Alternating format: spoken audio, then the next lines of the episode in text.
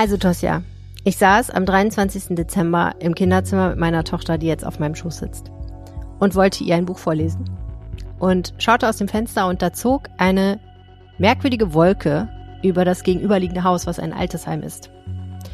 Und hm. naja, dann habe ich weiter vorgelesen, dann habe ich wieder hingeguckt, da zog eine weitere merkwürdige Wolke über dieses Altersheim und diese Wolke war schon deutlich dunkler als die erste. Und dann habe ich gedacht, was ist das?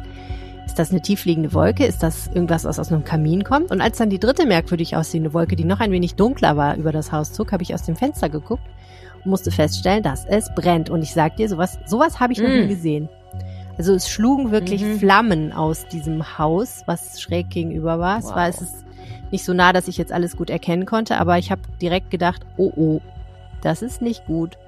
Und habe dann die Feuerwehr angerufen, wo keiner dran ging. Dann habe ich die Polizei mhm. angerufen, die schon informiert war und nur gefragt hat, ob ich jemanden hab weglaufen sehen. Und dann kam auch schon die Feuerwehr. Und ähm, Tja, das war ein ziemlich schlimmer Brand, wie sich dann später herausstellte. Es hat uns auch den ganzen Abend beschäftigt, aber noch viel mehr hat es natürlich die vielen, vielen Menschen beschäftigt, die da im Haus noch waren. Ähm, die Feuerwehr hat ähm, viele, mehrere Dutzend Personen aus diesem brennenden Haus retten müssen und mm. viele sind mm. verletzt worden, ins Krankenhaus gekommen und zwei haben es nicht geschafft. Zwei Frauen sind gestorben bei mm. diesem Brand. Und alle anderen haben aber am 23. Dezember alles verloren, wahrscheinlich, was sie besitzen.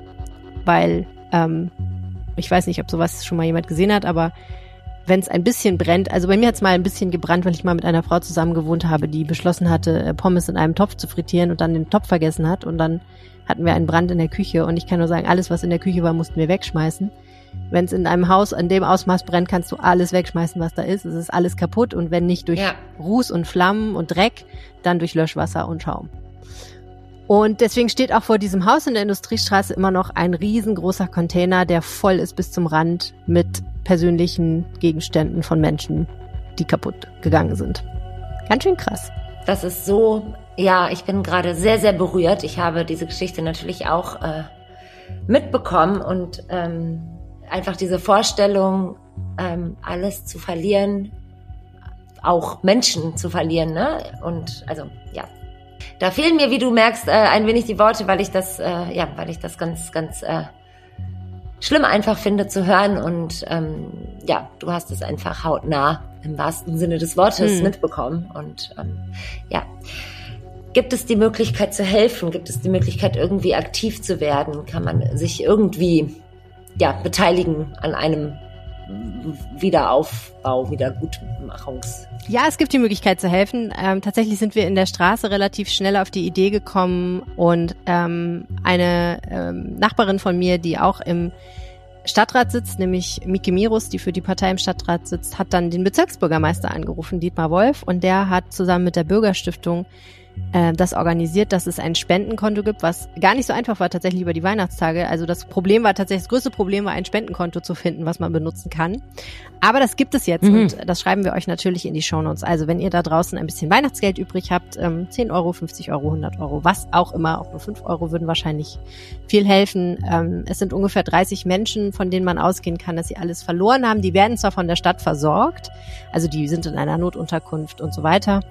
Ähm, aber das man kann sich ungefähr vorstellen, dass das super schwierig ist, auch mit den Versicherungen. Viele von denen werden auch sicherlich nicht versichert sein, ähm, dass sie ihren ganzen Hausstand wieder neu aufbauen können. Und wahrscheinlich kann man nicht so viel Spenden sammeln, dass sie sich das alles wieder beschaffen können und die emotionalen Dinge natürlich sowieso nicht. Aber ein bisschen kann man ja schon als Düsseldorfer dann einem anderen Düsseldorfer oder einer anderen Düsseldorferin zeigen, äh, dass man an sie denkt. Und ähm, naja, bei vielen ist ja jetzt, es sind ja bekanntlich jetzt die umsatzstärksten Tage des Jahres, habe ich mir neulich nochmal sagen lassen zwischen ja. den Jahren. Also wer noch nicht in der Innenstadt war und seine Weihnachtsscheinchen in den Einzelhandel gesteckt hat, der kann ja einen kleinen oder großen davon abzweigen und vielleicht spenden. Also wie gesagt, den Spendenaufruf findet ihr bei uns in den Show Notes. Wir freuen uns sehr, wenn ihr das weiter verbreitet und selber auch vielleicht ein bisschen spendet. Ich werde das auf jeden Fall auch tun. So, ja, der True Christmas Absolut. Leider ist deswegen das Jahr für manche Leute echt schrecklich zu Ende gegangen. Für andere ist es wahrscheinlich wunderbar ja. und ähm, war auch schön und so. Das ist ja immer so, wenn man auf so ein Jahr zurückblickt, denkt man sich, mein Gott, was ist alles passiert. Ich fand, das war ein ganz, ganz schön roughes Jahr irgendwie, oder? Ja, es war ein ganz schön roughes Jahr. Ich äh, habe irgendwie, wie wahrscheinlich viele andere auch, das Gefühl, die, die letzten drei Jahre waren ein roughes Jahr. Ähm, also tatsächlich, ich, manchmal bin ich wie so ein laufendes Meme. Also ich kann da schon relaten zu manchen äh, schon ein bisschen ausgelutschten Witzen, aber ich denke auch, also ich denke auch die ganze Zeit, sag ich vor mich hin, 2025 wird mein Jahr, weil ich irgendwie 24 überspringst weiß du ich einfach. nicht. Ja, Da ist glaubst du also auch noch nicht dran. Ich werde, ich werde 40 nächstes Jahr, ne? Also ich finde schon 2024, ich freue mich auf jeden Fall auf das Jahr. Und ähm, ja, es war ein roughes Jahr. Es war ähm, also insgesamt auf jeden Fall auf der Hm. ganzen Welt. Äh, für mich persönlich war es auch ein, war so ein, so ein halb roughes Jahr. Es war auch ein, es war auch ein gutes Jahr mit vielen äh, Veränderungen und Sachen, die gleich geblieben sind in genau der richtigen Balance. Ähm, ich weiß nicht, wie es dir da geht, aber genau deswegen, also insgesamt auf jeden Hm. Fall rough. Für mich persönlich äh, so drei Ja, Viertel rough. für Düsseldorf war es auch nicht alles einfach und wir haben äh, drei Geschichten, die ein bisschen zeigen, muss man leider sagen. Das ist nicht alles einfach, aber manches war auch ein bisschen lustig und ein bisschen absurd. Aber wir haben uns äh, mit Oh drei ja. Kollegen Oh verabredet, weil wir gedacht haben, die haben echt äh, krasse Geschichten dieses Jahr erzählt. Ich habe mit Uwe Jens Runau gesprochen, dem Chefreporter der Düsseldorfer Lokalredaktion. Der hat sich ganz intensiv beschäftigt mit Insolvenzen dieses Jahr, denn ähm, wenn man Pech hat, dann kommt auch noch mehr Pech dazu. Wenn schon sowieso zu wenig Wohnungen da sind, dann gehen auch noch große Immobilienentwickler pleite und so war das auch in diesem Jahr und darüber sprechen wir.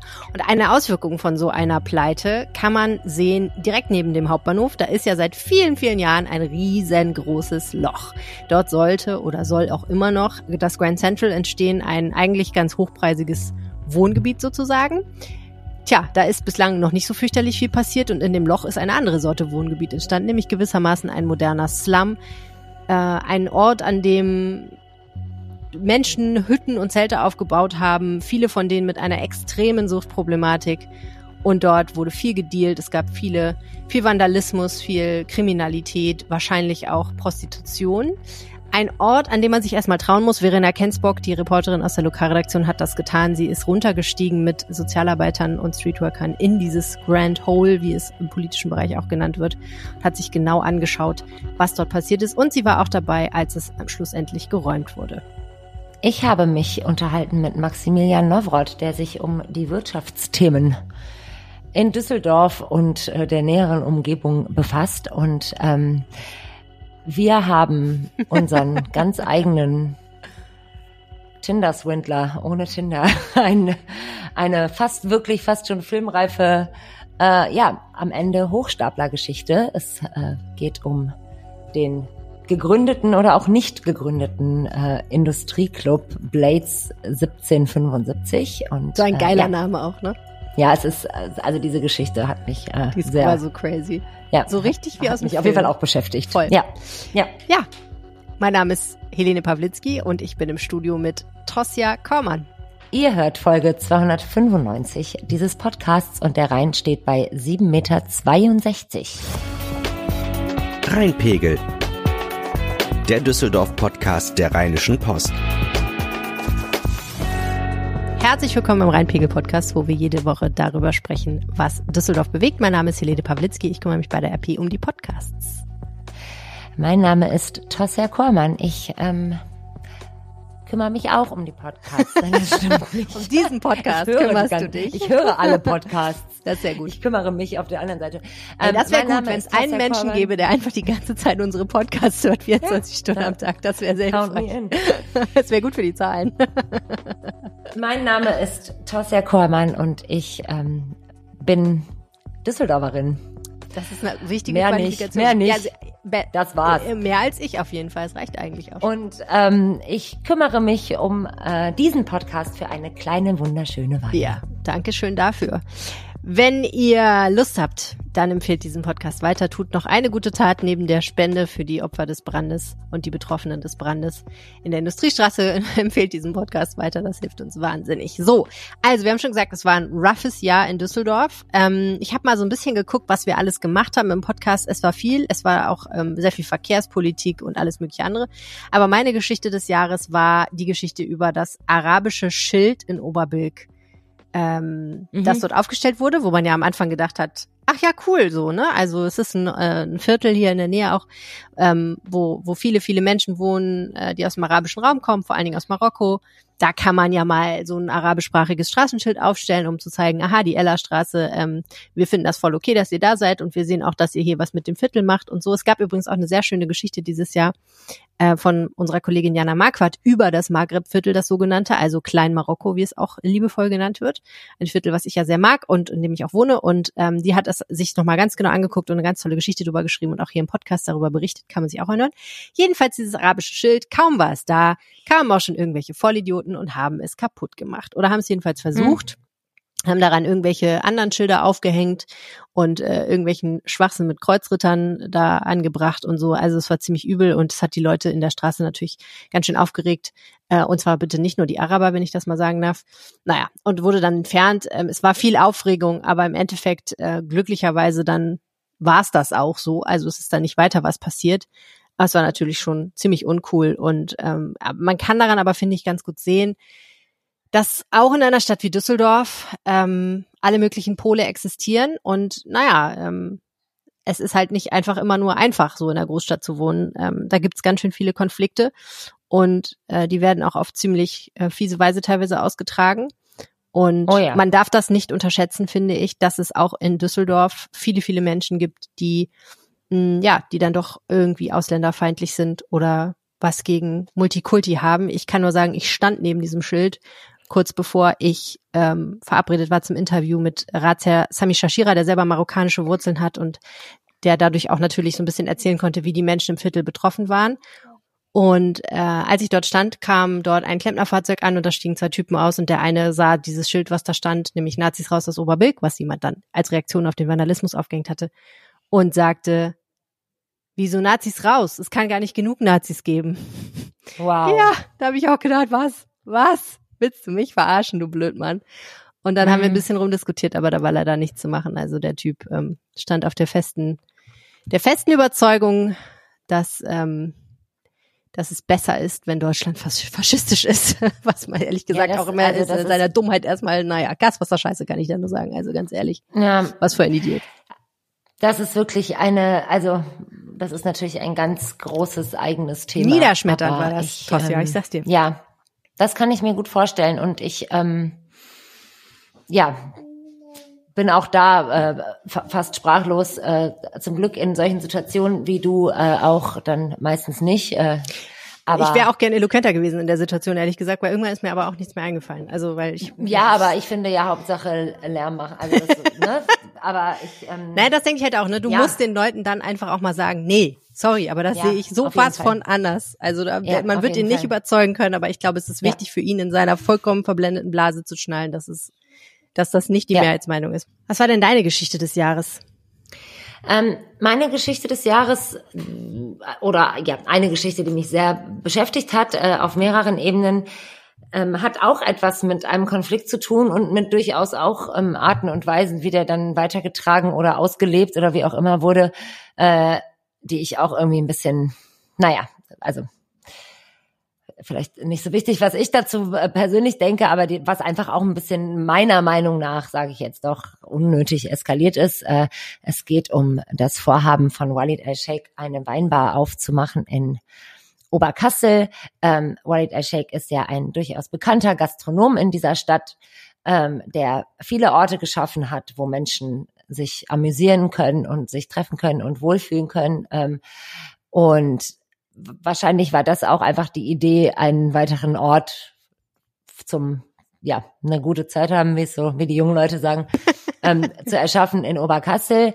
Ähm, das ist auf Gegenwind gestoßen bei Einwohnerinnen und Einwohnern, die sich äh, ja Sorgen machen, dass da dann Leute das Viertel bevölkern, die vielleicht sonst sich nicht dahin verschlagen. Ähm, in Oberkassel jetzt darüber zu reden, finde ich persönlich, ob das für Gastronomie, also da, da, da ist die Dichte ja schon relativ hoch. Also ich finde, ich persönlich finde, ein Argument kann nicht sein, dass da eine Gastronomie hinkommt. Ne? Also aber das und, ist ja genau das ähm, Argument, oder? Das ist ja genau das Argument der Gegner, dass sie sagen, da sind schon so viele Und da ist aber Genau. dann irgendwo Schluss an der Straße und jetzt kommt Ja. das, das wandert sozusagen. Also es breitet sich aus wie Unkraut. Das ist ja das. Genau, Argument. und das, ich finde halt, also ich, ich wohne nicht in Oberkassel, darum kann ich nicht sagen, wie das sich anfühlt, wenn man da tatsächlich ähm, das mitbekommt. Ähm, auf jeden Fall, es gibt einen Konflikt, das ist alles, was ich äh, da- dazu sagen möchte, ohne jetzt zu sehr selber Ja. in eine Wertung zu gehen. Und Man kann ja ähm, auch gegen eine Weinbar sein. Das ist ja nicht der Punkt eigentlich, ne? Man Total. kann dagegen sein. Ist in Total. Ordnung. Die Total. Frage ist, wie lebt man Total. dieses Ich- aus, dieses Genau, Gegensein? genau. Und es gibt ja einmal die Möglichkeit, äh, verbal zu kommunizieren über Konflikte, was ja getan wurde von beiden Seiten. Ähm, und dann gibt es Arten und Weisen, nonverbal zu kommunizieren. Und äh, das resultiert dann oft darin, irgendwas kaputt zu machen oder so. Und in diesem Falle wurden die Schlösser dieses Ortes, also dieser Immobilie, es ist ja Mhm. noch gar keine Weinbar, mit Sekundenkleber. Ein Schloss. Man muss natürlich sagen, wir wissen nicht warum, wir wissen nicht von wem. Der Schlosskleber hat kein Schild hinterlassen. Hallo Valit, diese Weinbar ist eine schlechte Idee, lass es bitte sein. Wir wissen es nicht, aber es ist natürlich alles so schon so sehr, dass man sich denkt, aha, okay, da hat Beef irgendwie mit Leuten, die da nicht wollen, dass das da hinkommt und dann auf einmal sind die Schlösser zugeklebt. Hm. Ich, habe das, glaube ich, auch hier im Podcast gesagt. Ich fand, das war so ein What the fuck-Moment, wo man sich so denkt, wirklich jetzt? Das ist die Antwort, wenn man irgendwie genervt ist davon, was da im Viertel passiert. Dann fängt man an, Sachen Genau. kaputt zu machen. Das ist doch im so zivilisierten Oberkassel. Ich konnte es gar nicht fassen. naja, Ja, aber selbst da genau. passiert Also da, da, ich hatte einfach nur das Gefühl, dass es eine Reaktion ist auf einen Konflikt. Ob das jetzt tatsächlich das war oder nicht, kann ich nicht wissen. Äh, bei mir hat das den Eindruck hinterlassen und dann habe ich angefangen darüber nachzudenken, dass manchmal Reaktionen relativ heftig sind auf Dinge, die man vielleicht, ja, die sich dann so hochschaukeln. Und ich Voll. habe das Gefühl, dass, dass die Gastronomie in dieser Stadt irgendwie eh gerade eine schwere Zeit durchmacht. Nicht nur Ja. diese Nach-Corona-Wehen, dass immer noch Menschen, die in der Gastronomie arbeiten oder Gastronomien betreiben, irgendwie gucken müssen, dass alles läuft und dass alles wieder auf Stand kommt und wieder in Schwung kommt und dann das Gefühl zu haben, dass es sich da gegenseitig schwer gemacht wird und so.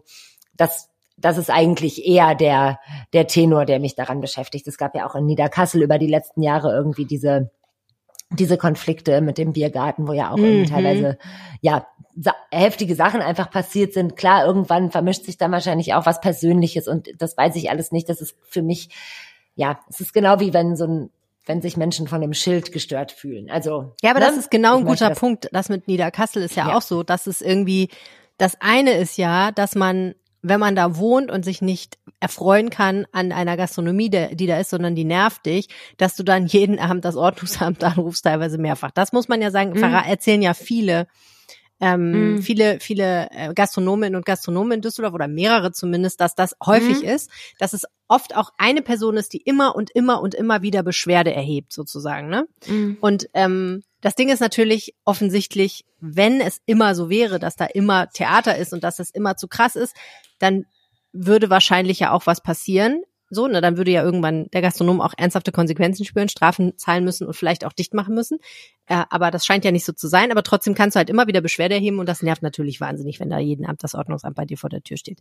Ich kann nur sagen, äh, der Stadtstrand, wo wir ja Rheinpegel live gemacht haben dieses Jahr sehr häu- häufig, hat das auch erlebt, dass jemand auf der anderen Rheinseite gegenüber sozusagen am anderen Rheinufer in der dritten Häuserreihe sagt, wenn ihr hier Musik spielt, dann ist das für mich zu laut. Ich kann dann auf meinem eigenen Balkon nicht mehr in Ruhe sein. So, ne? Ich meine, Wow. okay, kann ich nicht überprüfen, weiß ich nicht, aber so, ne, das sind die Sorte Beschwerden, die da kommen.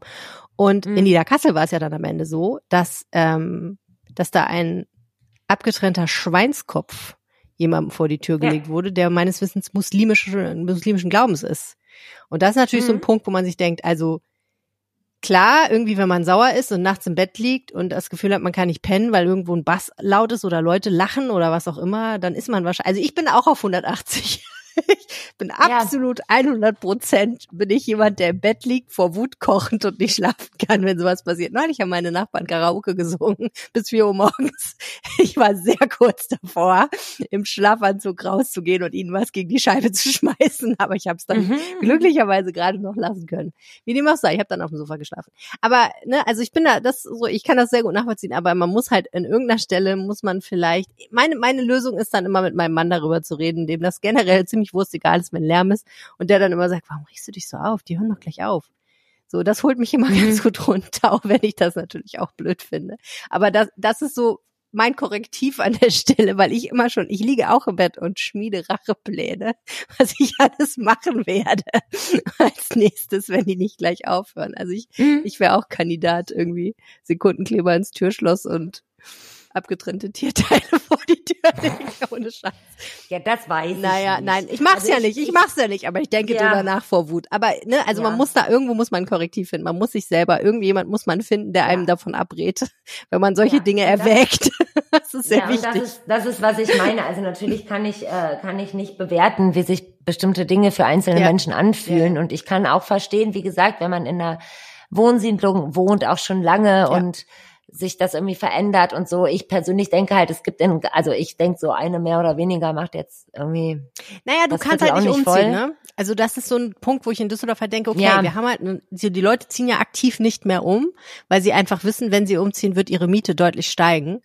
Das, ähm, das kann ich schon ein bisschen verstehen, ja. dass man sagt, ich kämpfe lieber jetzt dagegen, bevor es zu spät ist gewissermaßen. Weil man, wenn mein Wohnumfeld sich erstmal unrettbar verändert hat, dann bin ich vielleicht gezwungen, nach wo auch immer hinzuziehen, weil ich hier nicht mehr leben kann. Und da, so, das verstehe ich irgendwie, dass einen das sehr bedroht. Aber klar, es ist absurd, solche, zu solchen Mitteln zu greifen, ist einfach, da macht man sich einfach, da disqualifiziert ja. man sich selber vom Diskurs. Genau, also wie gesagt, ob das jetzt in direktem Zusammenhang steht oder nicht, das können wir nicht wissen. Und ähm, ja, ich, ich bewerte nicht, wie sich verschiedene Dinge für verschiedene Menschen anfühlen. Ich persönlich ja, denke einfach, dass dieses, die Möglichkeit des Gespräches und der Kommunikation eigentlich doch immer die, die schönere ist. ähm, und einem Begegnen auf Augenhöhe. Und ich möchte auch betonen, dass auch ich, äh, ich bin, habe sehr viel Glück mit meinen Nachbarinnen und Nachbarn. Also äh, hier ist es sehr ruhig und so, aber auch ich habe das ja. schon, also ich bin auch nicht unbedingt die friedlichste Person, wenn jemand richtig laut äh, die ganze Nacht Musik hört oder so. Ähm, also auch das möchte ich hier offenlegen. Ne? Aber genau, ich habe einfach darüber nachgedacht, dass diese Gastronomie hier eh gerade irgendwie ein bisschen äh, dünnhäutig vielleicht ist, ja. wenn wir das jetzt mal in, in so Befindlichkeiten lassen, die Bilder. Und ähm, ja, hatte das Gefühl, dass die auf jeden Fall auch ein roughes Jahr hatten, die Gastronominnen und Gastronomen. Äh, ja in dieser Stadt aus verschiedenen Gründen, aber unter anderem vielleicht auch deswegen. Das war auf jeden Fall eine Sache, die mich beschäftigt hat. Ja, man kann ihnen nur sehr wünschen, dass es besser wird, wobei es ja erstmal das Jahr beginnt damit, dass die Mehrwertsteuer wieder auf 19 Prozent steigt für Gastronomie. Also, ja. nee, nee, nee, das ist natürlich doof. Ähm, ich würde aber gerne noch auf eine Sache hinweisen, die vielleicht ein bisschen äh, uns Hoffnung gibt, dass die Menschheit doch nicht unrettbar verloren ist. Nämlich, wir hatten ja ein, zum Beispiel im Rheinpegel-Podcast eine sehr schöne Episode zum Thema Gaslaternen, wo sich ein Vertreter der Initiative Düsseldorfer Gaslicht, die ja für den Erhalt der Gaslaternen sind, und ein Vertreter der CDU in Düsseldorf, die gegen den Erhalt der Gaslaternen gestimmt haben, weitgehend oder nur für den Erhalt von ganz wenigen, sehr zivilisiert darüber unterhalten haben, aber nicht weniger ohne wie soll mhm. ich sagen, ohne Ernst. Also es ging schon um was. Ähm, aber die, die ähm, ganzen Argumente mal wirklich auf den Tisch gepackt haben. Und das fand ich wirklich richtig gut, weil das zwei ähm, durchaus sehr eloquente Männer waren, die ähm, sehr ernsthaft über dieses Thema gesprochen haben. Und einfach, da, da konnte man wirklich mal sehen, das wäre schon schön, wenn der Diskurs immer so laufen würde, dass Leute einfach wirklich ernsthaft Argumente austauschen ja. im, äh, so öffentlich und man kann sich dann eine eigene Meinung bilden. Und ich weiß auch von verschiedenen Zuschriften, dass viele, viele Hörerinnen und Hörer sich tatsächlich danach nochmal wirklich eine Meinung bilden konnten. Und gesagt haben, okay, das hat mir echt ja. geholfen und das fand ich wirklich richtig gut. Und ansonsten würde ich gerne noch zum Nachhören empfehlen, wer es noch nicht getan hat. Wir hatten eine tolle Episode über Champagner, was natürlich zu Silvester eigentlich die ideale ideale Episode ist, die man unbedingt hören muss. Wer sich ein bisschen gruseln möchte, kann über den Vampir von Düsseldorf was hören. Peter Kürten, das ist eine Episode aus dem Sommer gewesen. Auch das kann ich sehr empfehlen. Und wer historisch sich weiterbilden möchte, die Aktion Rheinland hat, ähm, haben wir hier im Podcast behandelt. Also die Rettung, kann man sagen, Düsseldorfs vor der absoluten Zerstörung am Ende ja. des Zweiten Weltkriegs. Also das ist wirklich echt eine super Episode gewesen. Ich habe sie nicht selber gemacht, deswegen darf ich das sagen äh, die ich wirklich sehr empfehlen würde, wer Lust hat und die langen, dunklen Stunden des Silvesterabends ein bisschen durch sinnvollen Inhalt füllen will, der kann das tun. Dem würde ich das sehr empfehlen. Und ähm, je nachdem, wann man seinen langen, dunklen Silvesterabend anfängt, vielleicht ja schon um 12, 13 Uhr, kann man noch mehr Folgen hören. Ich äh, finde wirklich auch, ähm, und ich kann, ich kann ja eh alles sagen, Äh, ich möchte jede Folge sehr empfehlen, aber ich fand äh, die, ich fand die äh, Live, die Live-Episoden ähm, sehr unterhaltsam und ein bisschen ein anderes, äh, eine andere Farbe nochmal, so draußen. Mit, Ja, andere Farbe bestimmt. Äh, Ich kann dazu ehrlich nicht sagen, ich habe dazu nicht genug Distanz. Also ich, mir fällt das super schwer zu entscheiden, ob das gut oder schlecht war. darum was wir sag ich das. Also ich, ähm, ich höre alle Episoden gerne, aber die, die Live-Episoden, ja, das ist einfach auch nochmal, da kann man sich den Sommer nochmal zurückholen, wenn man dann jetzt da hier so sitzt im regnerischen Silvesterblues. Zumindest das. Zumindest, wenn schon nichts anderes, dann das. Und jetzt machen wir eine kleine Pause, in der das läuft, was diesen Podcast möglich macht, nämlich Werbung. Und wir sind zurück. Und Tosja. And we back. nicht. Äh, Das wollte ich schon immer mal sagen. Oh, kannst du das bitte nochmal so schön sagen? And we back. Das war schon nicht schlecht. Oder? Ja, ganz gut. Ich bin ja jahrelang ähm, von Dortmund nach Düsseldorf gependelt und äh, jahrelang in einer riesengroßen das war auch nicht schön. Das macht ja nichts. Aber ich habe, ich habe hier auch bis 2019 in diesem Podcast mein Leid geklagt. Äh, aber dann hört es ja Gott, Gott sei Dank auf. Und ähm, ich bin aber da immer damals schon, das muss man sich mal vor Augen halten, 2019, Leute. Das ist vier fucking Das Jahre ist her. vier und Bin 15 ich schon. Jahre her. Beides. Das ist richtig krass. Ja, ewig. Auf jeden Fall ähm, bin ich damals schon immer an diesem monströsen Bauloch vorbeigefahren, in dem zu diesem Zeitpunkt noch Baumaschinen unterwegs waren. Es entstand sozusagen gerade dieses Loch. Und dann, als das Loch fertig war, hat der Entwickler gedacht, das reicht erstmal. Ich habe eine Anekdote zu dem Loch, bevor es das Loch war. Möchtest du hören? Okay. Ja, Also beziehungsweise sogar eine Anekdote für immer auf mir verewigt. Ähm, als du hast ein Tattoo von dem Loch. Geil. genau, ich habe mir das Grand Central Hole Das mir Central Hole. tätowieren lassen. Ähm, nee, tatsächlich, ähm, Ich denke jetzt gerade sehr darüber nach, welche Körperstelle sich dafür am meisten Ähm, aber das, ähm, auf jeden Fall. Rücken. Mein Gott. Ähm, der untere Rücken. Bevor das, genau, der untere Rücken. Bevor das ähm, Grand Hole zum Grand, Grand Hole Central wurde, war da ja Stamp. Grand, Grand Central. Und das war ja äh, eine Perle der Zwischennutzung, dieser Ort. Da waren ja Pop-up-Restaurants, äh, Partys, Ausstellungen. Ich durfte sogar mal in die Katakomben. Und unter anderem ähm, war da eine Veranstaltung, wo man hingehen konnte und sich tätowieren lassen konnte wenn man nur nett gefragt hat. Also da waren wirklich sehr viele, ähm, Ich dachte, du scherzt also das mit dem Tattoo. Okay, nein, nein, ja, nein, krass. nein, da okay, waren, äh, da waren sehr viele ähm, Künstlerinnen und Künstler aus Düsseldorf und der Umgebung. Ähm, das wurde organisiert von TEG, das ist so ein, wie so eine Art Kollektiv. Die hatten auch am ähm, Worringer Platz quasi ihr Hauptquartier. Ähm, genau, und da konnte, da gab es verschiedene, da waren ja so diese, ähm, wie heißt das, diese wo früher dann die Menschen drin saßen, die das Geschehen beobachtet haben von oben, also so Cubicles. Ich bin ja sehr international Okay. aufgestellt. Ich kann, ich bin multilingual, weiß ich nicht, was das auf Deutsch heißt. Nennen so diese Glaskästen, die so ein bisschen oben Ja. sind, wie in so einer großen Fabrikhalle halt, wo dann wahrscheinlich die Aufseherinnen und okay. Aufseher drin saßen und geguckt haben. Und ähm, Das hat wahrscheinlich einen Namen. Genau, und in diesen. Okay. Glaskästen, auf, Aufsichtskästen, keine Ahnung, waren dann auch äh, verschiedene äh, Stationen aufgebaut, äh, wo man sich, ähm, ja, man konnte sich im Vorhinein die, die äh, quasi äh, Werke der, der Tätowierenden angucken und konnte dann für, ich glaube sogar Spenden, so ein bisschen auf freiwilliger Basis, konnte man dann sich äh, tätowieren lassen. Das habe ich gemacht. Krass. Mhm. Und zeig, wo? Ich kann es dir zeigen. Warte. Hier, also keine Sorge, nicht zu doll. Siehst du? Safe for Work. Ich kann es leider überhaupt nicht durch die Webcam erkennen. Schade. Nein. Ja, das ist, doch, äh, genau, es ist quasi auf kann man mein, nicht erkennen von es ist auf meinen Rippen sozusagen ein Kreis aus äh, mehreren Punkten und diese Punkte stehen alle für eine Person in meinem Leben. Oh. Ja, genau, das habe ich äh, mir stehen lassen. jetzt, jetzt bin ich neidisch, weil ich nicht dabei bin. Ich weiß sogar noch von wem. Also ja, das war, das war echt. Äh, das, Wie viele Punkte sind das? ähm, es sind zwölf Punkte. Das sind nicht wenig. Nein. Muss man sich auch Wir sind, wir sind ja auch eine wirklich große Familie. Und ähm, genau, und äh, auf jeden Fall, das, äh, das verbinde ich mit diesem Ort. Also ich habe, ich bin dann danach, äh, weil ich glücklicherweise nicht nach Dortmund pendeln muss, also kein Disrespect, aber mein Gott, äh, hab ich, bin ich da yeah. tatsächlich dann nicht mehr so viel gewesen und habe diesen, ja, fast Verfall gar nicht so doll mit angesehen. Hm. Ich fand es einfach nur sehr schade, dass dieser, dass diese, ja, dieser Ort, wo ja viel auch kreatives Leben stattgefunden hat und äh, viel im Entstehen war, dass der dann weg war. Aber so geht es ja manchmal Voll. in dieser Stadt.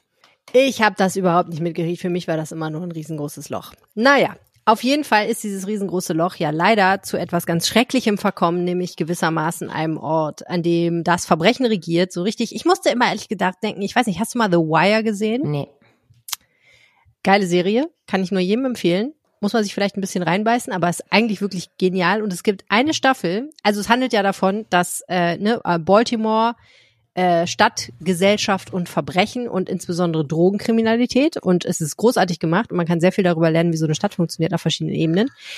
Zumindest in Amerika, wahrscheinlich in Deutschland nicht. Aber jedenfalls ähm, gibt es da eine Staffel, in der beschließt ein Polizeichef, Mensch, irgendwas, Polizeichef ist er nicht, er ist irgendwas anderes, der beschließt, er will die Drogenkriminalität bekämpfen, indem er sie legalisiert. Oh. Und er sucht sich ein Viertel in dem nur noch leere Häuser sind, ein verlassenes Viertel in Baltimore. Und er sagt den ganzen Dealern und den ganzen Drogenabhängigen und den ganzen Prostituierten und allen, da könnt ihr machen, was ihr wollt. Ich will damit nichts zu tun haben. Aber wenn ihr es irgendwo machen wollt, dann macht es dort. Ah. Und das hat zwei Effekte. Das eine ist, die Viertel, in denen die sonst abgehangen haben und wo sie sich gegenseitig abgeknallt haben und bei der Gelegenheit auch direkt noch ein paar Zivilisten aus Versehen erschossen haben. Die sind auf einmal total friedlich. Die Kinder spielen wieder auf der Straße. Die alten Omas können einkaufen gehen. Niemand wird mal belästigt. Es ist alles cool. So, alles super. Und aber in dem Viertel selbst ist Sodom und Gomorra. Mhm. Das ist total furchtbar und ähm, ganz, ganz, ganz, ganz schlimm. Und das ist natürlich alles total illegal. Mhm. Man darf es nicht. Und ähm, das ist natürlich in keinster Weise vergleichbar mit dem, was in diesem großen Loch passiert ist. Aber irgendwie habe ich mich daran so erinnert, dass es ähm, offenbar in Städten immer Orte geben muss, an denen sowas stattfindet, weil du es nicht ausrotten kannst. Du kannst nicht dafür sorgen, dass es keine Drogenabhängigen gibt. Du kannst nicht dafür sorgen, dass ge nicht gedealt wird. Du kannst nicht dafür sorgen, dass im Umfeld von illegalen Drogen und Drogendealerei nicht ganz schlimme Verbrechen passieren. Mhm. Du kannst das nur ganz schwer unterdrücken du kannst es, glaube ich, nur versuchen, in einigermaßen geordnete Bahnen zu lenken. Und ein Versuch, diese geordneten Bahnen zu finden, ist ja beispielsweise der Drogenkonsumraum, der gar nicht weit weg ist davon, vom mhm. Worringer Platz mhm. und vom Grand Central und so weiter. Ähm, aber das ist ja nur ein Tropfen auf dem heißen Stein, muss man sagen. Und ähm, wenn die Vertreibung einsetzt, wie sie ja in diesem Jahr, muss man auch ganz klar sagen, vom Worringer Platz ganz eindeutig passiert ist, dann setzt eine Verdrängung ein, die aber irgendwo, also ne, irgendwo kommt das wieder raus, das Ganze. Es ist wie ja. wenn ja, ja, du irgendwo ein Loch stopfst, irgendwo kommt der Dreck dann am anderen Ende raus. Und so ist das auch dort. Ähm, das, was wir nicht sehen wollen in dieser Stadt und das, was wir nicht haben wollen, und ich zähle mich da absolut dazu, ich will das auch nicht sehen, ich will das auch nicht haben. Ich habe nichts gegen Menschen, äh, die, die, sagen wir mal, die auf der Straße leben und die nicht gesellschaftskonform leben und so weiter und so fort. Aber ich finde es emotional hochproblematisch zu sehen, wenn sich jemand einen Schuss setzt beispielsweise. Das finde ich ganz schlimm. Und ich habe Angst, wenn ich ähm, mit jemandem konfrontiert bin, der offensichtlich extrem drogenabhängig ist und ähm, und gerade Drogen braucht. So, da, da habe ich wirklich Angst. Also ich will es auch nicht. Und dieser Verdrängung, diese auch emotionale Verdrängung passiert eben auch in so einer Stadt. So, wir schieben das in unser Unterbewusstes und wir schieben das auch in das Unterbewusste einer Stadt. Und in diesem Fall war das Unterbewusste das Loch neben dem Bahnhof. Und das folgende Gespräch fängt aber gar nicht an mit dieser Geschichte, sondern es fängt an mit einem, mit, mit dem, was wir sozusagen sehen können und dem, was von dieser Geschichte offensichtlich ist, nämlich die Frage, wie gehen wir eigentlich mit Immobilienentwicklung in dieser Stadt um? Denn das Grand Hole existiert ja nur, weil ein Immobilienentwickler dort eigentlich bauen wollte, es dann aber unterlassen hat aus finanziellen Gründen. Und das ist eine Entwicklung, die wir in Düsseldorf 2023 ganz oft gesehen haben, dass nicht gebaut wurde, weil das Geld fehlte. Und deswegen fängt diese Unterhaltung an mit Uwe Jens Runau und der Geschichte von der Zentrumgruppe. Herzlich willkommen im Podcast Uwe Jens Runau und Verena Kensbock. Schönen guten Morgen. Hallo. Das letzte Mal für 2023. Ihr wart richtig oft im Rheinpegel-Podcast, oder dieses Jahr? Beide. Ich habe ehrlich gesagt nicht mitgezählt. Aber wir haben uns schon sehr regelmäßig gesprochen und gesehen. Ja, das stimmt. Man ist auch immer wieder ein Vergnügen, mit dir darüber zu diskutieren, was los ist in Düsseldorf, liebe Helene. Dito, lieber Uwe Jens Runau, wir müssen jetzt aber über etwas reden, was recht beunruhigend auf so eine Weise ist und auch irgendwie kurios. Wir reden über großes, großes Geld und wir reden über sehr, sehr arme Menschen. Und die haben interessanterweise im, in gewisser Weise etwas miteinander zu tun. 2023 war das Jahr, in dem es nicht nur in Düsseldorf, aber auch vor allen Dingen hier ähm, zutage getreten ist, dass die Immobilienwirtschaft nicht so auf festen Füßen steht, wie man das so gedacht hätte. Es gab super viele Insolvenzen und eine dieser Insolvenzen hast du, Uwe Jens, intensiv begleitet, nämlich die Insolvenz der Zentrumgruppe. Ähm, Im Mittelpunkt steht da ja ein Unternehmer, Uwe Reppegater. Was ist das für ein Typ? Das ist, also früher hätte man gesagt, ein Selfmade man äh, sozusagen, also jemand, der aus nichts viel Geld entwickelt hat, weil er sehr ähm, ehrgeizig ist und äh, Chancen sehr mutig ergriffen hat, muss man sagen. Er ist mit seinem Bruder äh, in den 90er Jahren äh, in den Osten gegangen und hat da ähm, Wohnungen gekauft und die dann wieder verkauft. Das sollen so gut 200 ähm, gewesen sein und hat dann aber irgendwann gemerkt, dass man mit Einzelhandel im Westen, also mit solchen Objekten vielleicht äh, sogar erfolgreicher sein kann und hat dann äh, ich glaube 1998 war es die Zentrum gegründet, also der Name ist auch Programm und hat dann seitdem eigentlich einen steilen Weg nach oben gemacht. Und hat immer, wie du schon sagtest, Einzelhandelimmobilien, und zwar nicht irgendwelche, sondern schon welche in Sahnelagen gekauft, so richtig große Dinger. Eins, äh, mit dem er in Düsseldorf bekannt geworden ist, ist äh, das Sevens, ne? Genau, er hat das Sevens äh, gekauft, äh, mit René Benko äh, übrigens zusammen. Also es war ein witziger Termin mal auf der Signa-Inhaber. Mit dem mhm. Signa-Inhaber, der in Österreich für viele Schlagzeilen gesorgt hat, aber nicht nur da, auch bei uns. Man denke an das Karschhaus, weil das ja ein Signa-Projekt ist. Äh, dann sind die aber da getrennte Wege gegangen. Das war diese Zusammenarbeit bei dem einen Projekt und er hat ganz viele Sachen entwickelt. In Düsseldorf ist er halt sehr bekannt geworden mit dem, mit dem Köbogen 2, diesem sogenannten Inghofental mit den begrünten Fassaden. Und äh, das nächste große Projekt war ja, was er sich vorgenommen hat, hier der Calatrava Boulevard. Das ist der ganze Köblock zwischen Steinstraße und Königstraße. Dass das nicht irgendwelche Projekte sind, kann man daran sehen, dass wir beide schon zu beiden Projekten eine einzelne Mono-Episode gemacht haben. Wir waren ja. schon, also es stimmt nicht ganz. Wir waren, wir waren am Köbogen und haben uns den sehr genau angeguckt und wir waren auf der Kö und da ging es auch sehr, sehr viel um diesen Calatrava Boulevard, was ja ein gigantisches Projekt eigentlich ist in einer, Un also in der Premium-Lage in Düsseldorf. Das muss man sich ja erstmal trauen. René Benko, den du erwähnt hast, ähm, der gilt ja als Wunderkind oder galt als Wunderkind. Ich weiß nicht, ob er noch als Wunderkind gilt. Ähm, immer jemand, der ähm, geschickt, auch rhetorisch unglaublich geschickt und eloquent ähm, viele Partner begeistern konnte und Leute dann für Projekte animiert hat, auch natürlich Banken dazu gebracht hat, ihm wahnsinnig viel Geld zu geben dafür und auch Städte ähm, ihm Bürgschaften zu geben.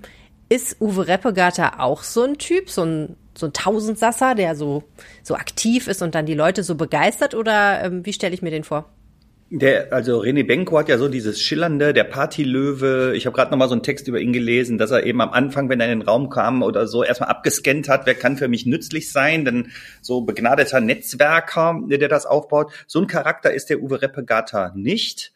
Ähm, der hat zwar auch äh, die ein oder andere Party geschmissen, ähm, im P1 äh, immer zum Geburtstag, äh, dann auch da, also in München die Edeldisco, die es da gibt. Ähm, da hat er dann immer zur Expo, weil er im Oktober Geburtstag hat, eine Party gemacht und äh, auch ansonsten soll er Leute schon mal zum Feiern eingeladen haben, hat einen Privatchat. Also es gibt so, so Sachen, die auch so schillernd sich anhören, aber als Typus ist er eigentlich ähm, so nicht, sondern einer, der sich sehr reingefuchst hat in das, was der Handel eigentlich will und hat versucht, dafür immer maßgeschneiderte Konzepte zu machen, hat immer wieder äh, Leute bearbeitet natürlich, damit sie ihm auch äh, die Sachen verkaufen. Auf der Kö hat er eben auch hochpreisig eingekauft. Manche sagen zu hoch, weil jetzt ist es schwer, Investoren zu finden, die damit einsteigen, aber eben auch einfach ein unglaublich willensstarker Typ, der dann auch gesagt hat, lege ich halt noch eine Million drauf. Also so so ein bisschen Zocker-Mentalität ähm, äh, ist bei Repegata wie bei Benko,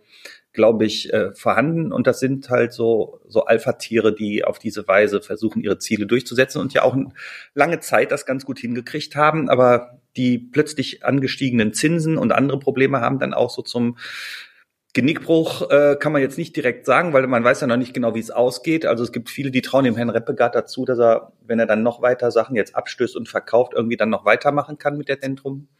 Aber das muss erst die Zukunft zeigen. Also 2024 wird das zeigen. Ja, äh, du hast es erwähnt. Also Zentrum ist in Schwierigkeiten. Uwe Reppegata ist auch persönlich in Schwierigkeiten. Er ist auch persönlich insolvent. Du hast es berichtet. Bevor wir aber ähm, verstehen, warum er insolvent ist und warum seine Firma insolvent ist, ähm, müssen wir noch mal verstehen, was eigentlich sein sein Geschäft ist. Du hast es ja gesagt. Äh, die jonglieren mit ganz ganz großen Zahlen und kaufen wahnsinnig wahnsinnig teure Standorte. Was machen die denn dann damit? Also wie verdienen die eigentlich Geld? Die Idee ist immer, äh, eine zusätzliche Wertschöpfung äh, zu erzielen. Und die muss bei Uwe Reppergatter überproportional sein. Also der Standort muss viel mehr abwerfen später, als er heute hat. Und äh, bei dem Calatrava Boulevard ist die Idee, die eigentlich sehr brachliegenden Hinterhöfe in diesem Block zu aktivieren für eine hochwertige Immobiliennutzung. Und da äh, wird dann das Geld verdient. Also der Calatrava Boulevard, äh, der wird ja anderthalb bis zwei Milliarden Euro kosten, wenn das alles mal fertig ist. Allein die Einkäufe gehen ja über eine halbe Milliarde, also diese einzelnen Immobilienobjekte. Und bei dem, bei dem äh, Köbogen 2, äh, das ist das begrünte Geschäftshaus, ist das ja äh, ähnlich. Also die Kosten waren ja weit über 600 Millionen Euro. Das ist ja auch schon mal eine Hausnummer. Da muss er halt Partner finden, die langfristig damit rein investieren wollen. Die hat er gefunden.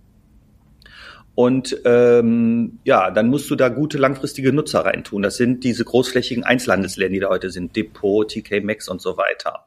Also es geht immer um die Wertsteigerung, die du erzielst mit der Projektentwicklung und da verdienst mhm. du dann auch dein Geld mit. Also du kaufst eigentlich entweder eine Fläche oder ein bestehendes Gebäude und dann machst du damit was. Also du baust da was oder du baust es aus oder du baust es um. Und zwar so, dass die die viel Geld für Mieten ausgeben können in solchen guten Lagen, dann auch Bock darauf haben und sagen, jo, da wollen wir unbedingt rein, weil es ein prestigeträchtiges Gebäude ist, weil es eine coole Lage ist, weil wir da, was weiß ich, äh, in einem guten Umfeld sind und so weiter. Das heißt, das ist im genau. Grunde genommen das Geschäft. Und dann wirft es hoffentlich für die, die investiert haben, zusammen mit ihm ähm, so viel Geld ab, dass sich das am Ende gelohnt hat. Exakt so. Hm. Das Geld kommt ja nicht aus der dünnen Luft, sondern das kommt ja im Zweifel von den Banken, ne? Ja, und die wollten auf einmal mehr Geld für ihr Geld. Äh, Zinsen ist, ist ja immer der Preis, den man bezahlt für das Geld, was man bekommt. Und äh, das war ja lange Zeit das, das Paradies quasi für Entwickler, dass sie ähm, für das Geld nichts bezahlen mussten oder so gut wie nichts. Und das hat sich innerhalb von ein paar Monaten geändert. Also im Februar hat Oberbürgermeister Stefan Keller mit Uwe Reppegata in der Galerie Paffrath auf der Königsallee die hochtrabenden Pläne für den Calatrava Boulevard ähm, vorgestellt und Herr Keller hat sich bedankt und war ganz beglückt. Und äh, im Juli ähm, bekam man dann den Anruf, ähm, ich gehe jetzt mal in die Insolvenz hier mit meiner Holding. Und ähm, da sieht man, wie schnell das ging dass eben innerhalb von, von ein paar Monaten die Zinsen so hochgeschossen sind und natürlich auch die Baukosten. Wir kennen diese ganzen Probleme. Und äh, dann fängst du an, Sachen zu verkaufen, aber auch dieser Investmentmarkt, also um das wieder zu finanzieren, um die Löcher zu stopfen, aber auch der Investmentmarkt lag da nieder, eben wegen der steigenden Zinsen, weil die Leute nicht mehr so viel gekauft haben. Und äh, mhm. da war dann immer die Rede vom toxischen Dreieck sozusagen. Und äh, dann ist auf einmal Schluss. Das Dreieck zwischen? Ja, also dass Zinsen, du die hohen Zinsen hast, die steigenden Kosten und den erlahmenden ähm, Investmentmarkt, dass keiner mehr was kauft. Du hältst ja dann dein Geld zusammen, wenn auf einmal alles teurer wird. Und die Entwickler brauchen aber immer wieder dieses sogenannte frische Geld aus den Verkäufen, damit sie ihre Projekte, die jetzt laufen, weiterentwickeln können. Das ist so hm. Kreislauf, wie man so sagt. Eine Art finanzielles Perpetuum mobile. Komischerweise hat es nicht funktioniert. Wie merkwürdig. Ähm, ich meine, es hat ja lange funktioniert und daran, ähm, dass der Oberbürgermeister einen Anruf bekommt, wenn jemand wie Uwe Reppegata beziehungsweise die Zentrumgruppe insolvent geht, da kann, kann man schon erkennen, dass das nicht irgendwas ist, sondern für Düsseldorf durchaus relevant, ne? Ja, absolut. Und ich finde auch, sagen wir mal, ich, ich habe das, manche haben dann so eine gewisse Schadenfreude oder so, aber ich denke auch oft, wenn du dir Stadtentwicklungen anguckst, wenn nicht so ein paar sehr ehrgeizige Leute da wären, wäre manches tolle Projekt, wo die Leute für in die Stadt kommen, gar nicht da.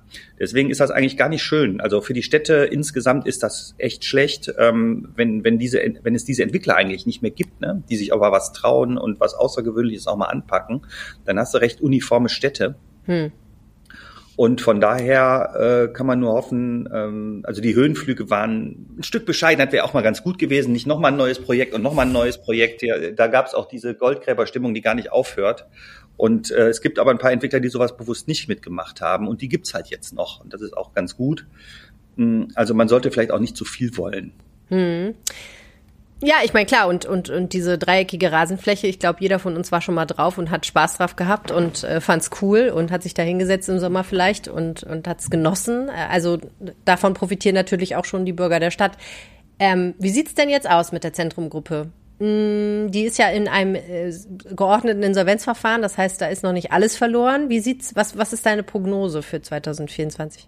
Im Augenblick ist das halt so, man muss ja jetzt gucken, äh, sind ja so ein paar weitere Projektgesellschaften in die Insolvenz gegangen. Das sind immer ganz konkrete einzelne Projekte. Also der Insolvenzverwalter musste sich riesen Stammbäume quasi an die Wand hängen, weil das über 150 Gesellschaften waren äh, oder sind, um die es da ging. Da sind jetzt viele von Insolvenz. Es werden, also in Berlin ist schon ein großes Projekt äh, verkauft worden. Du musst halt jetzt gucken, wie du wieder auf den grünen Zweig kommst und man sagt so, ja, in den nächsten Monaten wird das auch wieder ein bisschen anziehen mit dem Verkaufen, dass das besser klappt. Und äh, die haben halt auch wieder neues Geld bekommen, einen sogenannten Massekredit für ein halbes Jahr. Und das läuft, glaube ich, bis Ende äh, Februar. Und in der Zeit kannst du auch deine Löhne noch weiter bezahlen in dem Unternehmen. Das heißt, es muss sich jetzt dann zeigen, Anfang des Jahres, in den ersten Wochen auch, äh, kriegt man jetzt eine gesunde Basis hin. Ne? Und dann, das wird sich also im Laufe des ersten Halbjahres entscheiden, existiert die Zentrum weiter oder nicht. Und äh, der Dr. Frank Kebekus ist ja der Insolvenzverwalter, der arbeitet da dran, eben mit, mit Reppegata und seiner Geschäftsführung das hinzubekommen und auch mit den Gläubigern. Und im Augenblick, äh, die Prognosen waren immer, die haben gute Chancen, weil die viele gute Objekte haben. Aber ich bin da immer, sagen wir mal, vorsichtig und warte erstmal ab, was tatsächlich passiert. Aber wir werden es dann erfahren und vielleicht podcasten wir ja mal wieder darüber dann im ersten Quartal oder im zweiten. Ich befürchte es auch. Ähm, ganz generell ist das ja eine Geschichte, die ein bisschen für mehrere Geschichten steht, die du und die unsere Kolleginnen und Kollegen 2023 erzählt haben. Denn diese Immobilienkrise, die betrifft ja viele, viele Unternehmen und auch viele, die in Düsseldorf ähm, große Projekte entwickeln. Am schmerzhaften ist das dann ja immer, wenn eigentlich Wohnungsbauprojekte davon betroffen sind es gibt ja viele, viele Projekte, wir haben darüber auch im Podcast öfter gesprochen, die in Düsseldorf nicht so richtig vorangekommen sind 2023 und davor auch schon nicht. Aus unterschiedlichen Gründen muss man sagen. Und ein Projekt, was glaube ich den meisten so ins Auge sticht, ist das Grand Central. Also dieses große, große Wohnungsbauprojekt direkt neben dem Hauptbahnhof, wo man immer dran vorbeifährt, wenn man aus Osten in die Stadt kommt oder aus Norden.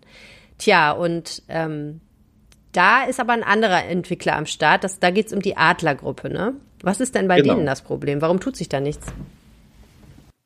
Die Adlergruppe hat sich ähm, verhoben. Das war ja eine sogenannte Kaskadenübernahme. Eine Firma schluckt die andere, bis so ein großes Konglomerat da entstanden war. Und ähm, da ist ja etwas passiert, was viele Städte so vorher nie erlebt haben, dass also Baurecht entwickelt wurde, aber nicht um zu bauen, sondern um das Projekt weiter zu verkaufen, zu immer mordsmäßigeren Preisen. Das ist dann Spekulation, nennt man das. Und ähm, dadurch ist auf in Düsseldorf sieben Arealen überhaupt nichts passiert. Und ähm, nochmal, das ist auch Stuttgart, Hamburg. Es gibt viele Städte, die von dieser Adlergruppe quasi negativ betroffen sind. Und es sind neue Instrumente entwickelt worden, damit es da bald mal vorangeht. Da müssen wir vielleicht jetzt nicht drüber reden, ist auch hochkompliziert. Ähm, aber die Städte wollen mehr Stärke den Fuß quasi in die Tür bekommen und notfalls auch mal was äh, einfach dann denen abkaufen erzwungenerweise, damit das äh, endlich den Wohnungsbau hm. voranbringt. Und äh, das Grand Central war sogar mit das erste Projekt, also wo es schon Baurecht gab, 2019, 2018 abgeschlossen, ab 2019 galt das. Da könnten heute schon ganz viele Leute wohnen. Aber man sieht, was mit so einer Spekulation dann passiert. Du hast da eben dieses Grand Hole, haben die Grünen dann immer äh, gesagt, statt Grand Central, Grand Hole, also ein Riesenloch und ähm, ja, da kann man auch eben nur hoffen, dass so Entwicklungen früher gestoppt werden in Zukunft. Und da gibt's aber gute Instrumente, die jetzt entwickelt worden sind, dass die Stadt eben viel früher auch die Hand drauflegen kann, mhm. wenn jemand äh, das Baurecht nicht umsetzt, was er eigentlich hat. Ja, und ich meine, das mit den Wohnungen ist so das eine, die wir alle schmerzlich vermissen, weil sie natürlich auch jegliche Miete einfach hochtreiben äh, und man nicht umziehen möchte, weil man weiß, wenn man den nächsten Mietvertrag unterzeichnet, steht da schon eine ganz andere Summe drin. Aber das hat noch andere soziale Folgen und die hast du dir angeschaut, Verena, in diesem Jahr. Und ich habe mich mega gefreut darüber, dass du das gemacht hast, weil ich auch ganz oft an diesem Loch vorbeigekommen bin. Und ich weiß, wir haben sogar mal drüber gesprochen, ähm, und ich gedacht habe, das kann nicht richtig sein, was hier abgeht, denn selbst wenn man sich nicht sehr äh, nah dran bewegt hat, was ich ehrlich gesagt nicht getan habe, weil es mir echt gegruselt hat, hat man gesehen, da läuft was ganz schief.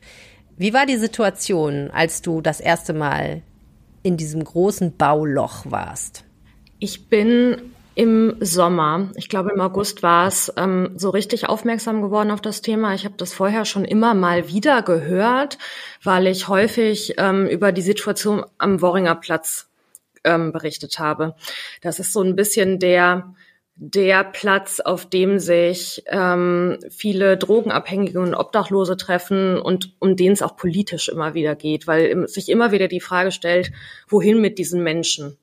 Ähm, und immer wieder ist in dieser in dieser Gruppe von Sozialarbeitern, Drogenhilfe, mit denen ich dann auch immer wieder zu tun hatte, ist ähm, das Wort Baugrube gefallen. Ähm, und dass ganz viele Leute in diese Baugrube ähm, abgewandert seien. Und ich habe dann ähm, ein paar Streetworker gefragt, ob die mal mit mir da reingehen würden. Und ich wurde damals schon vorgewarnt, ähm, dass sie wir müssten dann mal gucken, wir können das machen, aber es ist wirklich ähm, ein schwieriges Publikum. Man wüsste nicht genau, ähm, wie die drauf sind, je nachdem, in welchem Stadium der ähm, des Highs oder ähm, des Entzugs sie sich gerade befinden. Und ähm, wir sind dann trotzdem an einem Vormittag da mal runtergeklettert, mehr oder weniger, ähm, und hatten tatsächlich die Möglichkeit, mit sehr vielen Leuten zu sprechen, die sich da aufhalten. Und es ist wirklich eine, ähm, es ist wirklich ein Bauloch. Es ist eine riesige, eine riesige Baugrube, so drei, vier Meter tief, würde ich sagen. Ähm, und an den Rändern hatten die Menschen Zelte aufgebaut, die haben sich in den Gebüschen versteckt, überall. Man, ich finde, man konnte das von außen gar nicht so gut sehen. Aber sobald man so ein bisschen eintauchte, hat man gesehen, da sind überall Menschen. Und ähm, in eigentlich ein Slum in dieser Baugruppe, der da entstanden ist. Ne? Kann man nicht anders sagen, ja. Und ähm, das hatte sich wohl auch schon über je, mehrere Jahre entwickelt. Also dass sich da, sobald da halt absehbar war, dass er dass da kein Baufortschritt ist, haben sich da Obdachlose angesiedelt. Und es hat sich aber in diesem Jahr ähm, stark verändert. Also die Obdachlosen, die da vorher gelebt haben, gehaust haben, ähm, sind abgewandert. Ähm, die hatten eigentlich, hatten auch ihre Zelte aufgeschlagen und haben sich dabei nach Aussage so der Streetworker wirklich sehr gut drum gekümmert, in Anführungsstrichen. Also haben da gilt so ein bisschen der Kodex, man zerstört nicht die Dinge des anderen. Ähm, und gerade bei diesen schwer Drogenabhängigen, ähm, das halt häufig Heroin und Crack, ähm, die befanden sich offenbar oder befinden sich heute natürlich noch zwischendurch in meinem Drogenwahn und da wurde dann wirklich alles kurz und klein geschlagen. Also man kann sich wirklich vorstellen, da waren, also der ganze Boden ist bedeckt mit Müll, ähm, Unrat, Spritzen, ähm, wirklich ein apokalyptische Zustände war auch das, das Wort, was einer der, der Sozialarbeiter sagte, mit dem ich da war. Es gleicht so ein bisschen einer Mondlandschaft ähm, und überall hocken dann tatsächlich diese wirklich, muss man sagen, armen Menschen, die nicht zu helfen wissen, ja. Hm.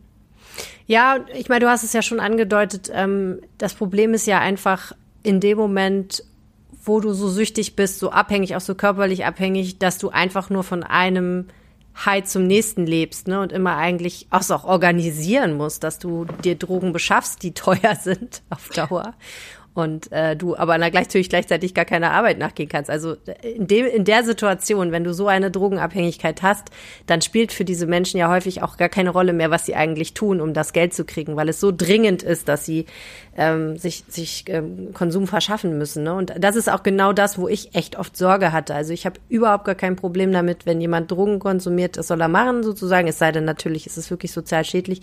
Ähm, ich, ich bin auch, ähm, ich habe kein Problem damit, wenn mich jemand nach Geld fragt. Ich finde das voll in Ordnung. Und auch wenn jemand offensichtlich ein Rad ab hat, finde ich, hat er trotzdem Platz in unserer Stadt und äh, ne, soll dann vor sich hin brabbeln durch die Gegend laufen. Das ist mir alles fein. Aber ähm, ich hatte da tatsächlich einfach ein bisschen Angst im Vorbeigehen. Was machen die eigentlich, wenn sie es wirklich gerade brauchen? Und ich so, äh, wollen dann das Geld von mir haben und ich will es ihnen vielleicht aber nicht in dem Maße geben. Also da hatte ich wirklich Sorge. Und deswegen finde ich es auch super mutig, dass du da reingegangen bist. Wobei natürlich in Begleitung es vielleicht immer noch ein bisschen was anderes ist, weil man Leute dabei hat, die die Situation gut einschätzen können. Hast du denn mit Menschen sprechen können, die dort leben, wenn man es Leben nennen mag? Ja, mit einigen tatsächlich. Und ich habe auch einige jetzt über die Monate auch immer mal wieder getroffen, muss man sagen. Also da war ähm, zum Beispiel ein Mann, ähm, der ist mir sehr in Erinnerung geblieben. Ähm, er heißt Resa und ähm, er das muss man natürlich ein bisschen mit Vorsicht genießen, aber er sagte zu diesem Zeitpunkt, als ich im August da war, sagte er, er ähm, sei seit ungefähr neun Monaten auf der Straße. Da sagten die ähm, Sozialarbeiter allerdings, dass so anhand seines Zustands ähm, könnte das durchaus auch ein längerer Zeitraum sein. Und der berichtete zum Beispiel davon, dass er eigentlich Familie hat, seine ähm, seine Frau ihn aber verlassen hat. Er hat auch Kinder. Ähm, die Kinder sind dann wohl auch in den in den folgenden Monaten teilweise auch nach Deutschland gereist, um ähm, ihm zu helfen. Der war wirklich, hatte offene Wunden ähm, und gab selbst an, dass er gar nicht so eine große Menge an Drogen benötigt, ähm, aber wohl halt sehr regelmäßig.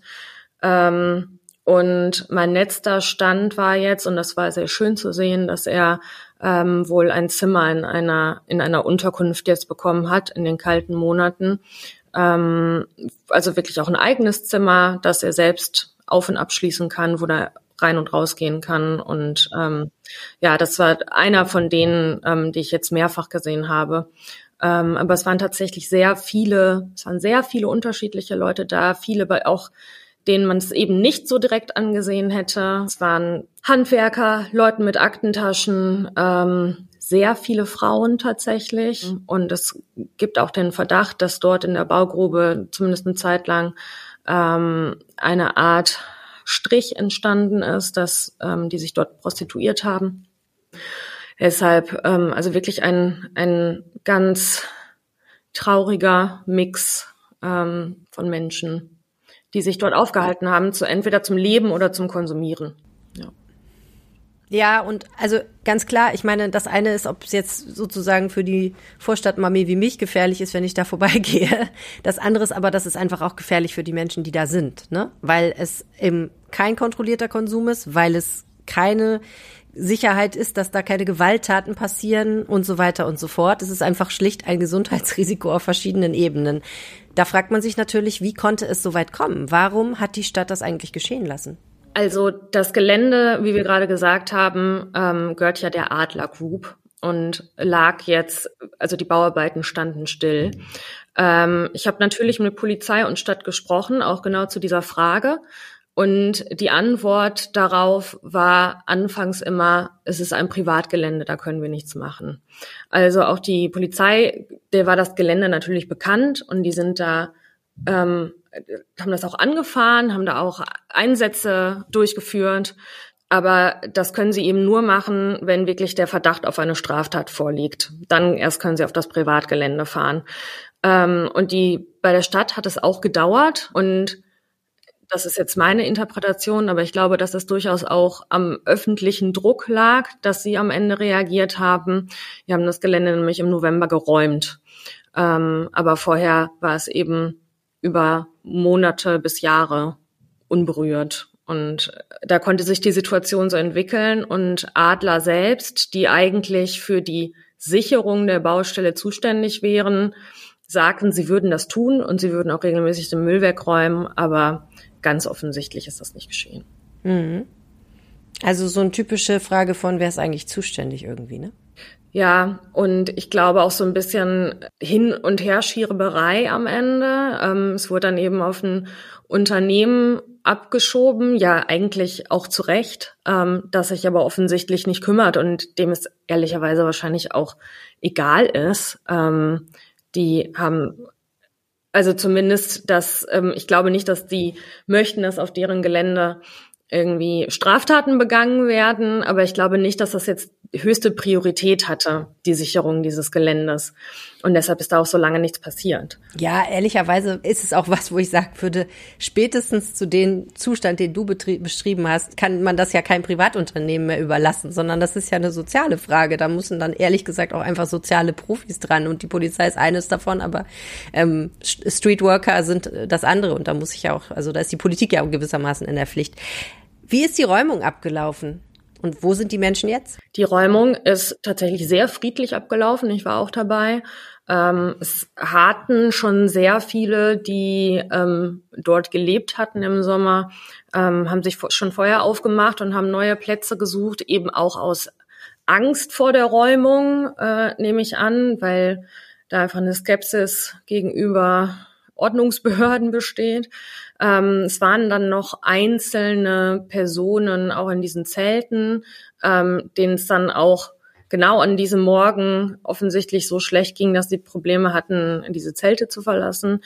Ähm, das finde ich war dann auch wirklich ein ganz schlimmer Moment, als dann wirklich ein Mädchen, also ich würde sie auf noch nicht mehr 18 Jahre alt schätzen, aus diesem Zelt kam und sagte, wir brauchen noch ein bisschen Zeit und ähm, die Leute wollen noch ihre Sachen zusammenpacken. Die wohnen hier. Ähm, angeblich wohnten die da auch schon seit zwei Jahren.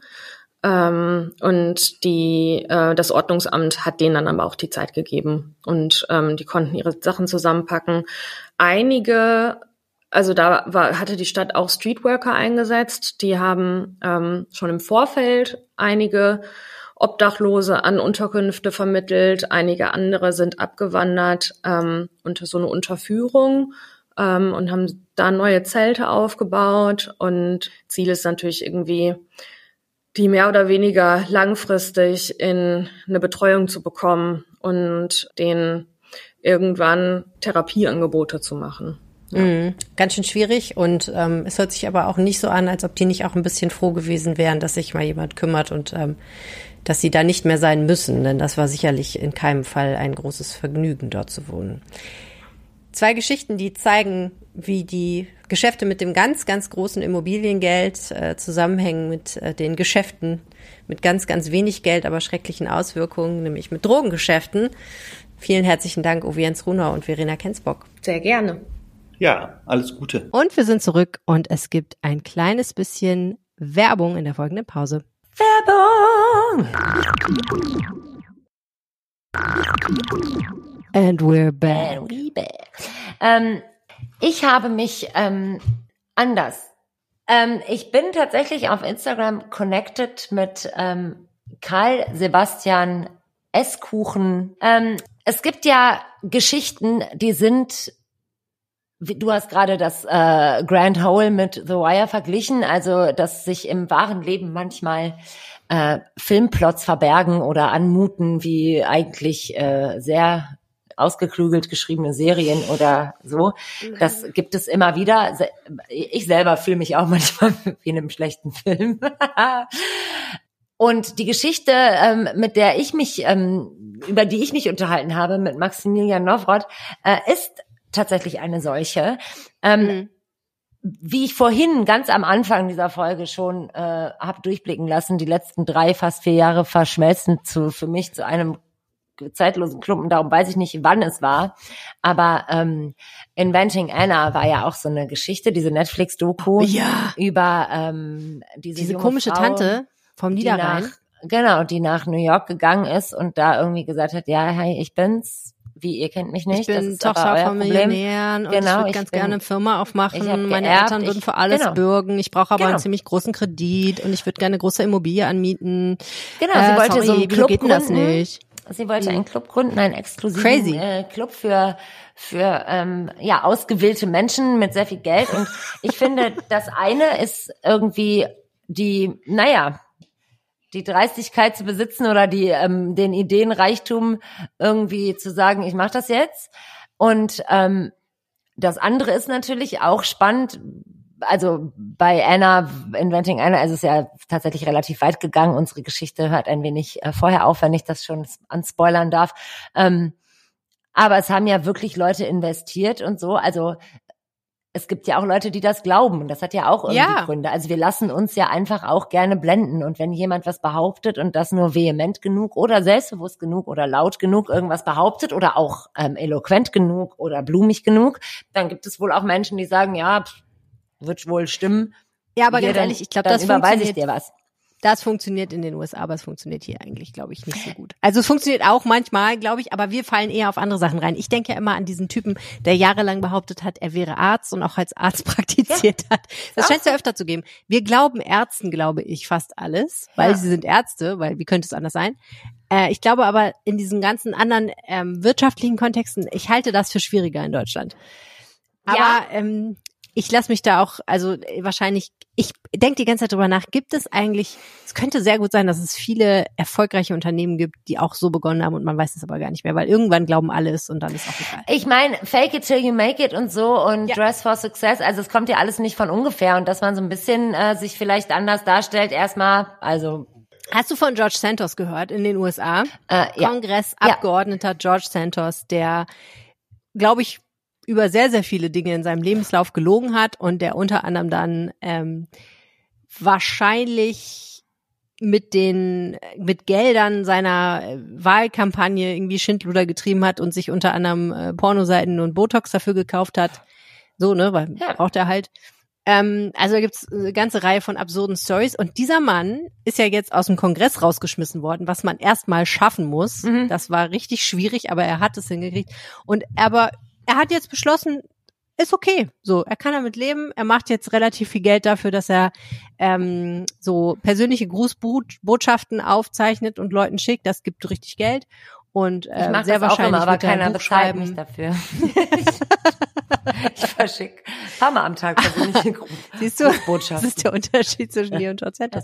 Naja, und ähm, ne, also ich glaube, der wird ein Comeback erleben aus Mhm. meiner Sicht. Der wird eine, eine Talkshow irgendwo Mhm. kriegen oder irgendwas, glaube ich. Bin ich ziemlich sicher, vielleicht auch eine Reality-Show. Aber der wird auf die Füße fallen, weil ähm, die Geschichte ist einfach zu gut. Ja, und es gibt ja auch Leute, die das irgendwie mit Charme dann machen. Also ich glaube, ähm, Anna äh, ist jetzt auch nicht unbedingt äh, völlig unten durch. Also die, die ploppt ja auch immer noch mal auf. Ähm, Die hat ja auch Geld gekriegt, glaube ich, für ihre Geschichte. Genau, ne? also das- also die Netflix-Serie war ja nicht ähm, umsonst. Die, ich glaube, sie hat auch eine Haftstrafe verbüßt oder tut dies noch. Ich meine nur, also der Tenor ist ja hier, ähm, es gibt ja diese, jung. es gibt diese Geschichten, die halt Mhm. irgendwie ähm, ja funktionieren oder auch nicht. Wie gesagt, wenn man damit durchkommt, kann es zum Erfolg führen und dann weiß es in 30 Jahren keiner mehr, wie eigentlich die ersten anderthalb Aber die Jahre. Chutzpe, Ja. ich würde mich das gar nicht trauen. Und Ja. ich fall ehrlich gesagt, wenn ich auch nur ein ganz kleines bisschen versuche zu schummeln, Mhm. fällt es immer sofort auf. Und ich frage mich mal, wie kommen die Leute dann durch? Ja. Wahrscheinlich, weil die Lüge zu klein ist, die ich erzähle. Sie müsste größer sein, Ja, damit die Leute ich- gar nicht auf die Idee kommen, dass es eine Lüge Das ist. glaube ist ich das und ich bin da sehr bei dir. Ich habe also genug ich, kriminelle Energie. Ich bin da auch, also ich, ich habe durchaus kriminelle Energie, aber irgendwie in eine andere Richtung. ähm, aber ich, ähm, das erklären wir in einem anderen Podcast. genau. Aber, Der True ähm, Crime genau. Podcast, Tosja Kormann, die Tosja Kormann Story kommt dann Tosja Kormann und das Ordnungsamt 2025 Düsseldorf. Never ending. Oh, Ja, Star-Crossed Lovers auf jeden Fall. Ähm, also ich glaube schon, dass es ähm, ja, dass da viel dazu gehört, das einfach zu machen. Ich glaube tatsächlich, dass es noch in eine andere äh, Sphäre gehen kann, dass man sich diese Lüge irgendwann selber glaubt, weil das ist ja eine Sache, die ich daran so faszinierend finde, wenn man jetzt auch einer ja doch sehr großen Tageszeitung irgendwie ähm, Zitate an die Hand gibt und und quasi ein Stück Mitteilungen rausbringt, Pressemitteilungen, auf denen dann natürlich ähm, Stücke basieren und da einfach Sachen zu sagen, die ja einfach, die wahrscheinlich relativ schnell ähm, zu widerlegen sind, frage ich mich schon, so ist das, also das ist das eine irgendwie mit dreist und so, aber das andere ist halt auch, glaube ich dann vielleicht selber so sehr daran, dass ich manchmal vergesse, ne, wer ich eigentlich bin. Das, ähm, das können wir abschließend nicht klären, weil äh, der Mann, um den es geht, ähm, gerade nicht äh, so in der Öffentlichkeit ist, dass man, dass man das äh, beobachten nicht mehr auf deine könnte. Instagram-Nachricht. Genau, er antwortet mir nicht mehr. Also wenn du das hörst, nein, Quatsch. Nein, nein, nein. ähm, auf jeden Fall ähm, die Geschichte von einem exklusiven, sehr teuren Industrieclub im Herzen Golzheims fast. Ich habe schon in dem Gespräch gesagt, ich möchte das hier auch nochmal erzählen. Ich war ja früher sowas von äh, größenwahnsinnig verstrahlt, dass ich wirklich, ich bin da oft vorbeigelaufen an diesem, äh, an dieser Immobilie, an diesem Palais. Diese Villa. Und ich, ähm, also ich bin da ja nicht weit von aufgewachsen, also es war so ein bisschen oder ist immer noch ein bisschen meine Hut und ähm, naja, ich fand das schon äh, eine relativ realistische Vorstellung, dass ich da später mal wohne. Also, ne? Und sie steht ja wieder leer, also wie gesagt, ich habe ich hab die Hoffnung noch nicht aufgegeben. Wir haben aber ähm, heute schon einen Spendenaufruf gemacht, wir können nicht noch einen machen. Ja, ich schaffe das aus eigener Kraft. Genau, auf jeden Fall ähm, diese Geschichte vom Blades 1775, das ist übrigens ein interessanter Hintergrund. Ähm, dieser Name entstammt aus einem James Bond oder ist entlehnt an, aus einem James Bond Film, wo es auch so einen Club, Club gibt. Und erst ganz zu, zum Schluss ähm, haben wir kurz darüber gesprochen, äh, als die Aufnahme schon beendet war. Und dieser Club ist aber, der gehört zu den Bösewichten. Also, und das ist schon irgendwie das, das, ja, ob da schon vor, bei der Namensfindung schon irgendwie das ein bisschen was. was reingeträufelt wurde an Vorhersage. Who knows? Ähm, die filmreife Geschichte. Sogar von, der Name äh, ist geklaut. Karl Sebastian, eigentlich nur Sebastian S. Kuchen, ähm, über den Blades Club, über den Industrieclub Blades 1775 hat mir äh, sehr ausführlich erzählt, Maximilian Nowrot. Ich sitze hier frisch weihnachtlich erholt, möchte ich sagen, in der Düsseldorfer Lokalredaktion. Mir gegenüber Maximilian Nowroth. Hallo. Hallo, Tosja. Das ist für uns eine Premiere, für dich aber in diesem Podcast nicht, oder? Nee, ich habe hier schon ein paar Mal mit Helene gesprochen über interessante Wirtschaftsgeschichten. Wunderbar. Äh, das machen wir jetzt auch, über mhm. interessante Wirtschaftsgeschichten sprechen. Ähm, beziehungsweise heute, weil es ja die äh, Jahresrückblicksfolge ist, ähm, sprechen wir über eine Geschichte, die dich ähm, ja besonders beschäftigt hat in diesem ja. Jahr. Und ähm, wir sitzen ja hier im Konferenzraum der Düsseldorfer Lokalredaktion. Ich habe schon mit äh, Menschen vor dir, die mit mir hier gesprochen haben, darüber sinniert, ob das jetzt ein schöner und gemütlicher Raum ist oder eher nicht. Da gehen die Meinungen auseinander. Ein solcher Raum mit einer großen Tafel und mehreren Stühlen dran stelle ich mir vor, wenn ich das Wort Industrie oder Wirtschaftsclub höre, da ja. ähm, habe ich sofort ja dieses Bild vor Augen von so einer, von diesem fast so wie die Ritter der Tafelrunde, dass da irgendwelche sehr wichtigen Personen sitzen und mhm. sich an einem Tisch äh, über Dinge unterhalten und austauschen.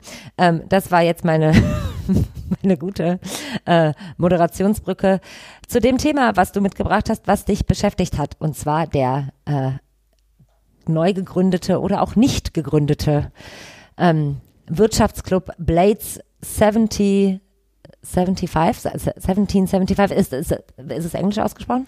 Ja, also Blades 1775 oder Blades 1775 ähm, sollte ein Club heißen in Düsseldorf. Ähm, Im März kam dazu die Schlagzeile, da wären wir dann auch direkt wieder beim Thema Industrieclub, die ich damals gemacht habe, 8. März. Oberkassler Millionenerbe will Industrieclub Konkurrenz machen, ähm, eben mit diesem neuen Club Blades 1775 in Düsseldorf.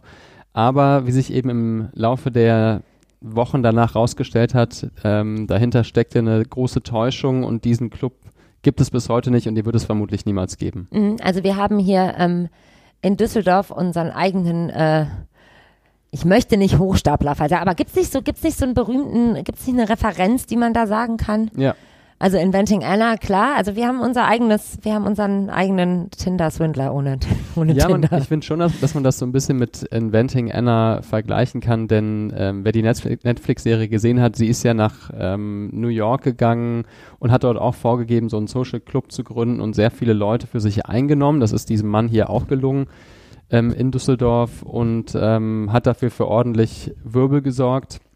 Und am Ende stellte sich eben raus, dass sie ja das auch alles ohne Hand und Fuß eigentlich mhm. gemacht hat, sondern nur vorgab, mhm. ähm, zu machen zu wollen und gar nicht konnte, auch finanziell.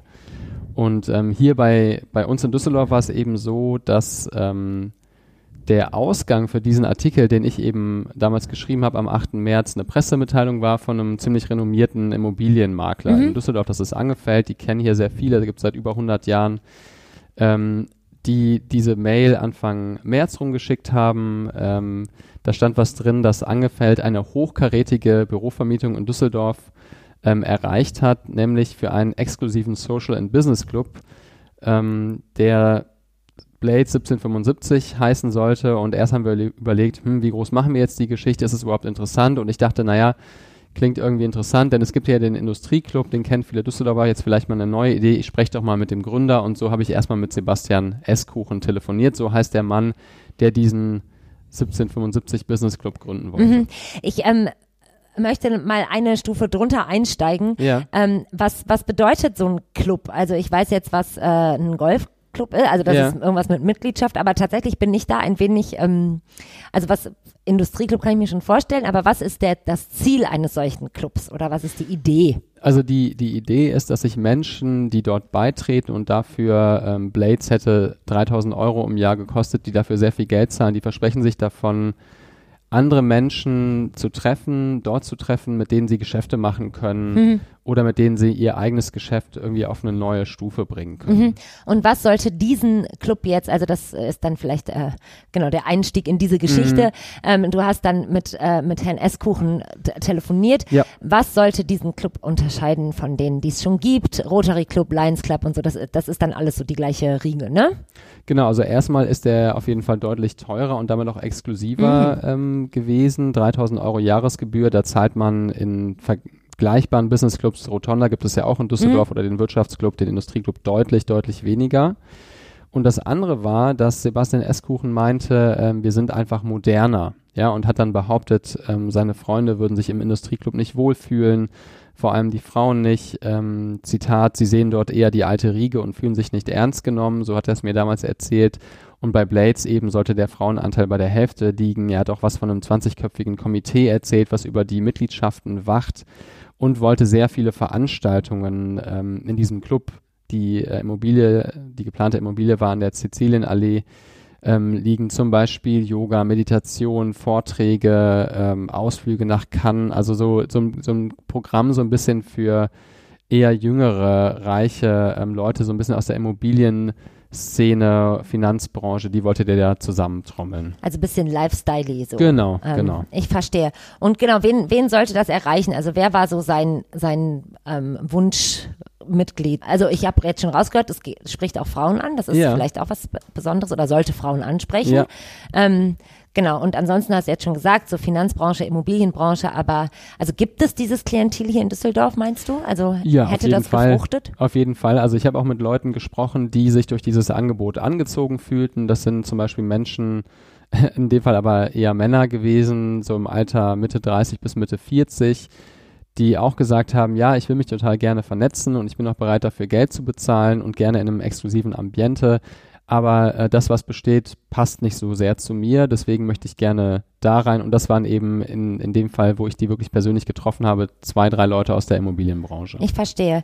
Das heißt, dieser Mann hat es geschafft, ähm, mit dieser Idee jetzt erstmal und auch der Immobilie, auf die wir vielleicht auch gleich nochmal äh, kurz ja. eingehen, weil das macht ja auch was aus, wo sowas dann beheimatet ist, ja. ne? also der Ort. Ähm, der hat es also geschafft, durchaus durch seine Person, die so ein bisschen ähm, um den Finger zu wickeln ähm, und ja, Mitglieder zu generieren, bevor es den Club überhaupt gab, wenn ich das genau. richtig verstanden habe. Genau, also nochmal auf die Immobilie zurück. Wie, wo ist diese Immobilie, was ist das Besondere daran? Mhm. Und ähm, also die Immobilie ähm, ist an der Sizilienallee und die kennen vielleicht Menschen, die sich in Düsseldorf ein bisschen auskennen, weil das war vorher der Sitz der Bärenberg Bank. Das ist ein Palais, ähm, über 100 Jahre alt und davor war es der, ähm, ja, der, der, der Arbeits- und Wohnsitz des Präsidenten vom Gericht, was ja immer noch gegenüber ist. Also sehr schön anzuschauen, ähm, Jugendstil und eigentlich Hollywood-reif, so vom, vom Interieur mit vielen Säulen und lüsternen Kronleuchtern. Ähm, es hätte also schon auch gepasst in diese, in dieses Bild, was eben der Herr Esskuchen dort aufbauen wollte, ja, in diese Exklusivität. Mhm. Und wie kommt man jetzt an so eine Immobilie? Also ich, ich hänge halt immer noch an diesem an diesem Umstand, dass, ja, das ist ja wie aus dem Nichts entstanden. Mm, und wie, ja. wie kann das dann, nicht wie kann das passieren im Sinne von, ha, das ist ja ganz schlimm, aber wie, wie ist so eine Choreo? Also ich ja. sag mir, ich möchte so einen Club gründen, ich denke mir einen schmissigen Namen aus und dann ähm, gehe ich hin. Also ich muss ja wahrscheinlich auch was herzeigen, wenn ich so eine Immobilie gründen möchte. Also wenn ich jetzt den Tosser Kormann äh, Club Düsseldorf gründen möchte und sage, ja, ich hätte dafür gerne irgendwie, weiß ja. ich nicht, das Stadttor. Also da stelle ja. ich mir schon vor, dass das, ich weiß, dass das Nee, das ist eine total spannende hat, Frage, weil du, du musst ja eigentlich schon ein paar Sachen vorzeigen können, ähm, um so eine teure Immobilie zu kriegen. Also es waren mehrere tausend Quadratmeter und ähm, der Eigentümer ist auch nicht irgendwer, sondern die Firma Zentrum, mittlerweile insolvent, mhm. aber eine sehr, sehr bekannte Immobilienfirma hier in Düsseldorf, Angefeld, machen ja auch nicht erst seit gestern Immobilienmakelei, aber die haben sich wohl überzeugen lassen, weil der ähm, Herr Esskuchen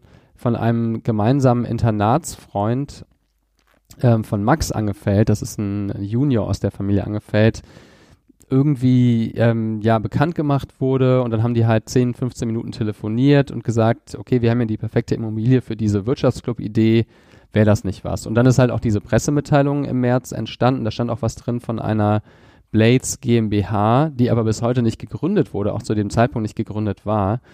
Das heißt, äh, man muss schon auch fairerweise sagen, dass die nicht so ganz ihre Hausaufgaben gemacht haben bei der Prüfung. Wer ist denn diese Person eigentlich?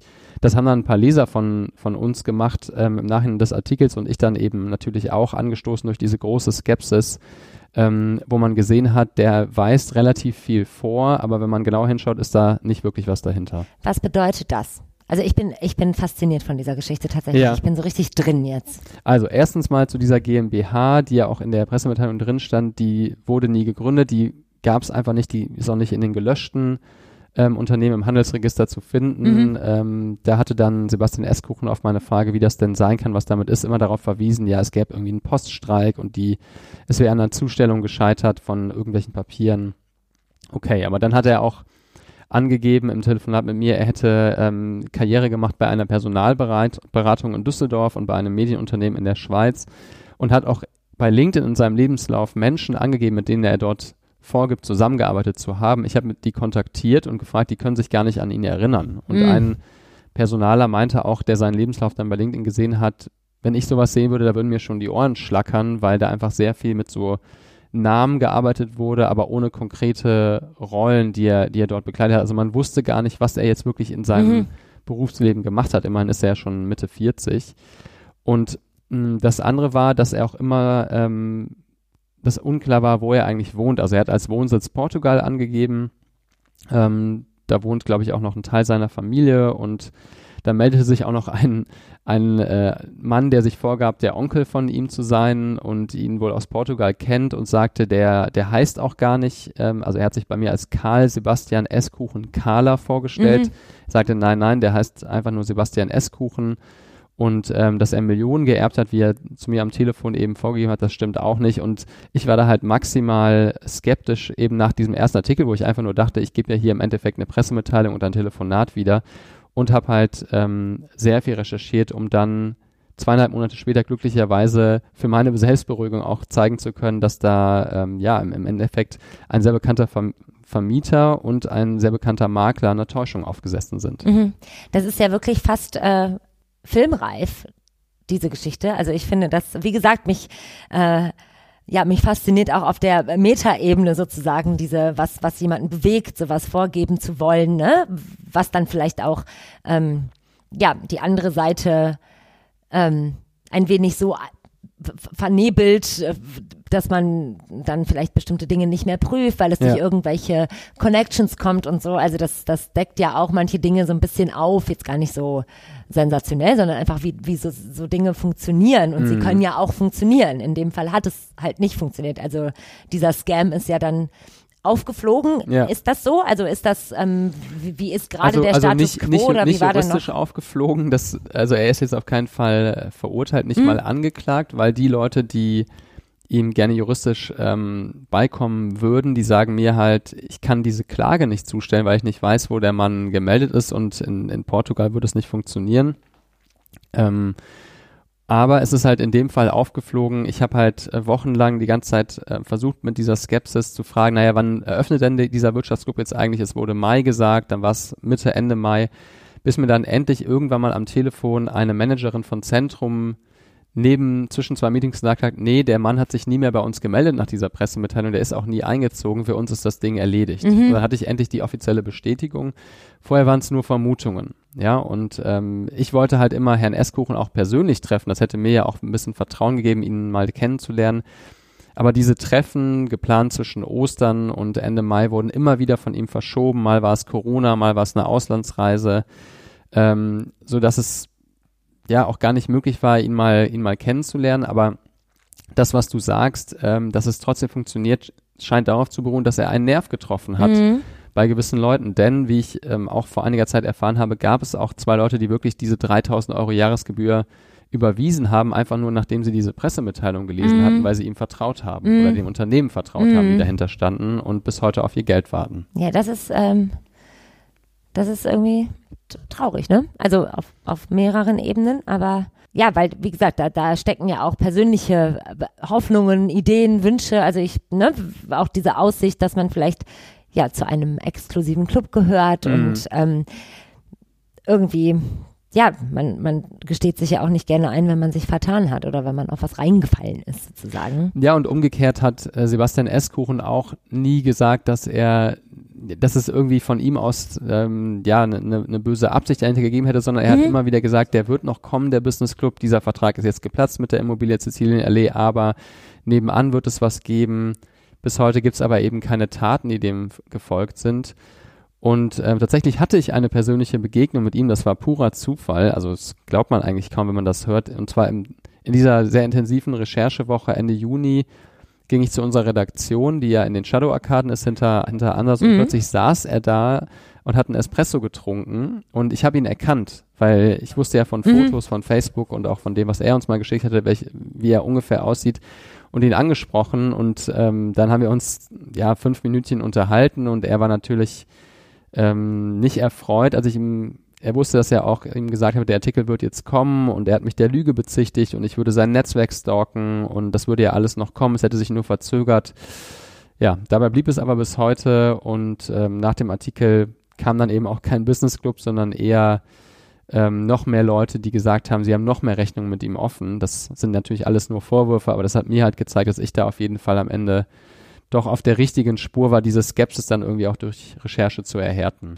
Das, äh, ja, wie gesagt, ich kann es nur wiederholen. Es hat irgendwie was, was Filmreifes.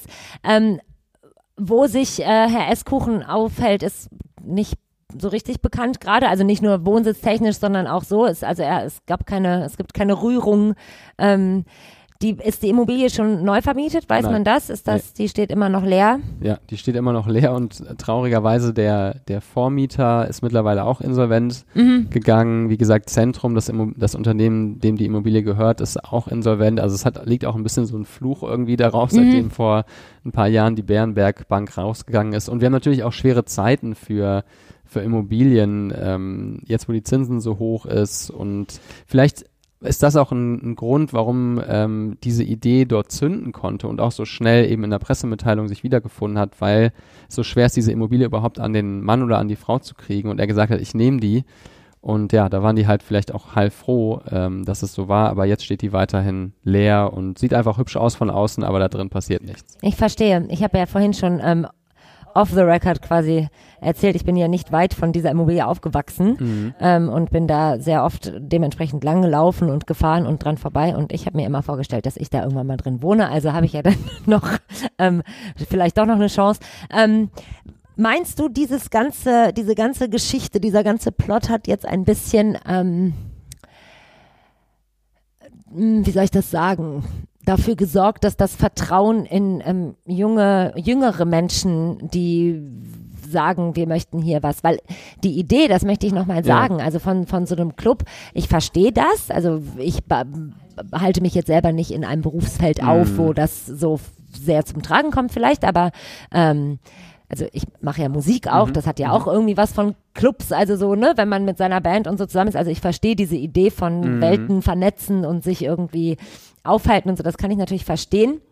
Ähm, und dass man das irgendwie auch ein wenig zeitgemäßer gestalten möchte vielleicht und so ein bisschen abstauben will, also nicht abstauben im Sinne von was abstauben, sondern ein bisschen ent, ent, ja, lüften möchte und auch dieses, also ich habe das ja auch gelesen, ich habe sowohl die, die ähm, Artikel damals gelesen, auch jetzt nochmal ähm, und dann auch dementsprechend diese ganzen, ähm, die Pressemitteilung und ich habe mir auch den Instagram-Auftritt angeguckt und so und dieses ein bisschen lifestyleige, ähm, ne, dann kann man da Yoga machen und vielleicht noch Vorträge hören von Frauen, die was dazu beitragen und so weiter und so fort.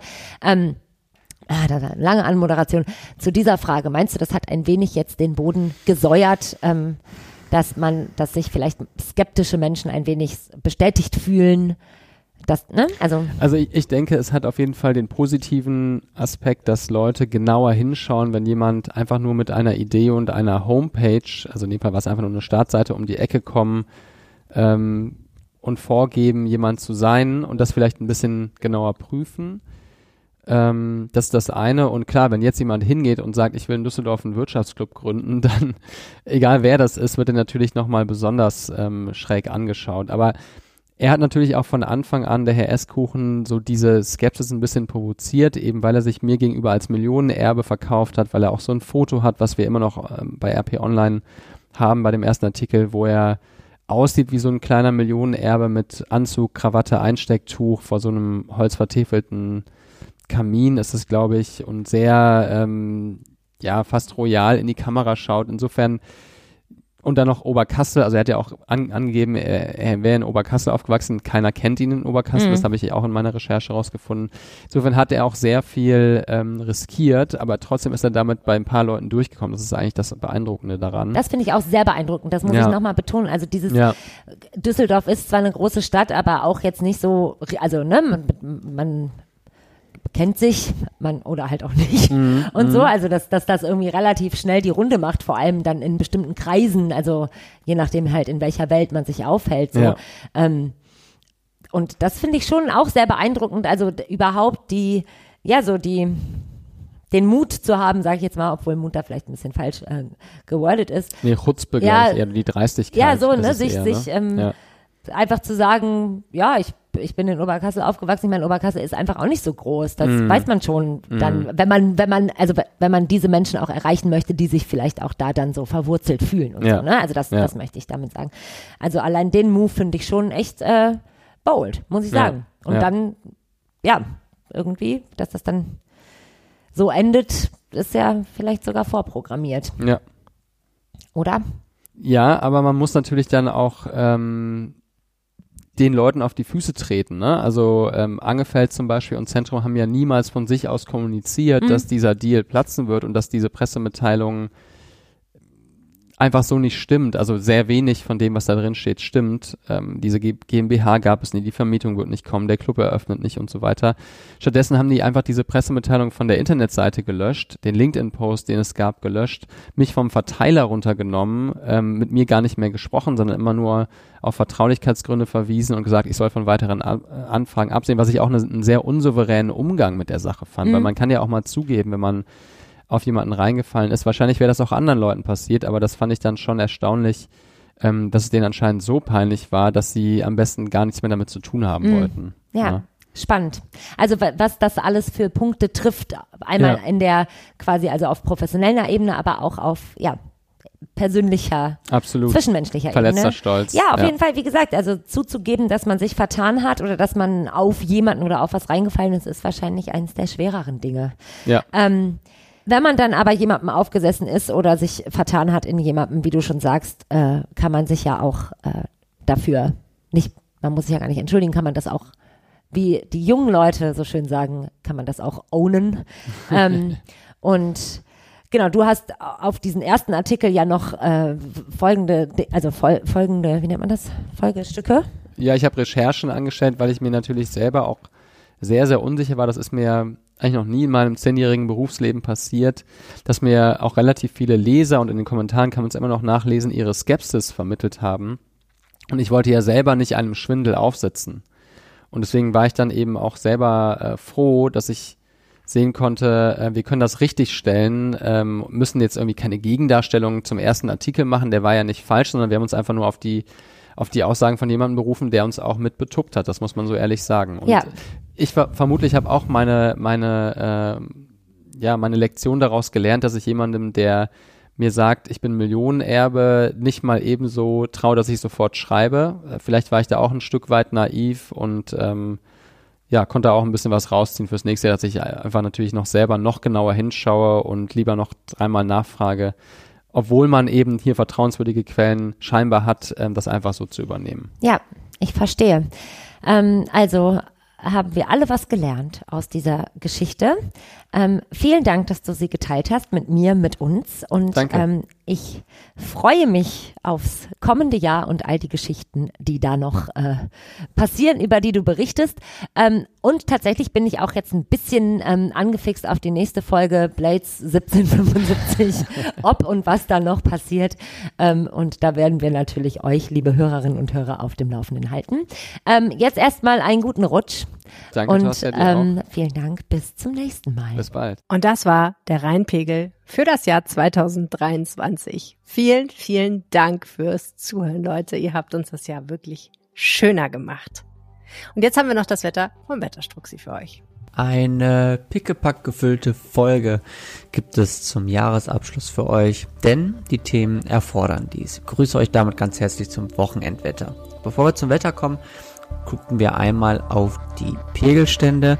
Und jetzt um 9.49 Uhr am Donnerstag, den 28. Dezember, sieht es im Moment so aus, als wäre der Höhepunkt dieser äh, Hochwasserphase bereits erreicht. Wir hatten zum Dienstagabend bzw. zum Mittwochmorgen einen Pegelstand von 7,72 Meter und dieser wird jetzt nach und nach zurückgehen. Aktuell haben wir einen von 7,43 Meter und dieser wird jetzt bis zum Sonntag peu à peu zurückgehen, sodass wir dann einen Pegel von unter 6 Meter bekommen werden und dann sind auch jegliche Hochwassergeschichten und überschwemmte Rheinpromenade passé. Wenn wir dann mal aufs Wetter blicken, dann werden wir zumindest sehen, dass auch von oben nicht mehr so wahnsinnig viel nachkommen wird. Es bleibt aber weiterhin wechselhaft windig und mild. Der Freitag bringt uns über den Tag verteilt immer mal wieder Regen. Die Modelle sind sich da noch nicht so hundertprozentig einig, ob das wirklich ein anhaltender Regen sein wird oder ob es zwischendurch mal so kurze trockene Phasen geben wird. Alles in allem aber ein sehr wechselhafter Tag und die Temperaturen liegen bei 8 bis maximal 10 Grad. Gerade zum Abend hin kann der Regen auch mal etwas kräftiger ausfallen. Der Samstag bringt uns letzten Regen in der zweiten Nachthälfte. Tagsüber ist es dann meist grau und die Sonne wird kaum Chancen mal durchzukommen haben. Es kann sein, dass es so rund um die Mittagsstunden mal einen kurzen Schauer geben wird. Temperaturen liegen dann bei 7 bis 8 Grad, Wind ist an dem Tag kein Thema. Der Sonntag bringt uns neuen Regen. Hier werden so die gröbsten Regenfälle zwischen 9 und 18 Uhr fallen. Danach wird es dann zwar weiterhin Regen geben können, er wird aber allgemein etwas unwahrscheinlicher. Hier, auch hier die Maßregeln. Es ist nicht so hundertprozentig sicher, ob es sich tatsächlich einregnen wird oder ob es kurze Regenpausen geben wird zwischendurch. Was wir aber zumindest mal sagen können, ist, dass der Wind eine Rolle spielen wird. Der wird im Moment noch mit aktuell nur 55 Kilometer pro Stunde berechnet. Es kann aber sein, dass der noch ein bisschen nach oben korrigiert wird, sodass wir dann durchaus auch Böen bis 65 oder sogar bis 75 Kilometer pro Stunde bekommen werden. Das ist im Moment halt eben nach wie vor noch nicht so richtig klar. Das Ganze kann sich auch bis in die Mitternacht ziehen. Das heißt, dort ist dann entsprechend vor Raketen und Silvesterböller Vorsicht geboten. Die Temperaturen liegen bei 6 bis maximal 9 Grad. Und dann blicken wir noch kurz auf die neue Woche. Da wird es weiterhin wechselhaft sein. Gerade der Dienstag wird einiges an Regen bringen können. Und die Temperaturen liegen bei 7 bis 9 beziehungsweise bei 8 bis maximal 12 Grad. In diesem Sinne wünsche ich euch jetzt einen guten Rutsch in das Jahr 2024 und freue mich schon darauf, euch dann auch im neuen Jahr wieder mit Wetter bescheren zu können. In diesem Sinne, euch das Allerbeste und bis zum nächsten Jahr. Ciao, ciao. Das Wetter vom Wetterstruxi Jens Strux. Wenn ihr uns was sagen möchtet, dann könnt ihr das tun per Mail an rheinpegel.rheinische-post.de oder per WhatsApp an 016080 80 844. Wir freuen uns immer von euch zu hören. Und wir freuen uns noch mehr, wenn ihr diesen Podcast weiterempfehlt. Einfach an jemanden, der Düsseldorf liebt, von weitem oder aus der Nähe. Einfach Bescheid sagen, dass es yes. den Rheinpegel gibt. Do das it. hilft uns sehr. Dann wünschen wir euch noch ein schönes neues Jahr. Tosja, zück doch mal deinen dein äh, Champagner-Cocktail. Ich äh, zücke mein Glas edlen Blades 1775. genau. Weißwein. Signature Drink. Fake it till you make it, baby. Yay! Happy Prost New Year! Auf dieses tolle Jahr. Möge es ein besseres 2024 yes. werden. Macht's Tschüss. gut. Tschüss. Mehr im Netz alle Nachrichten aus der Landeshauptstadt findet ihr auf rp-online.de slash Düsseldorf.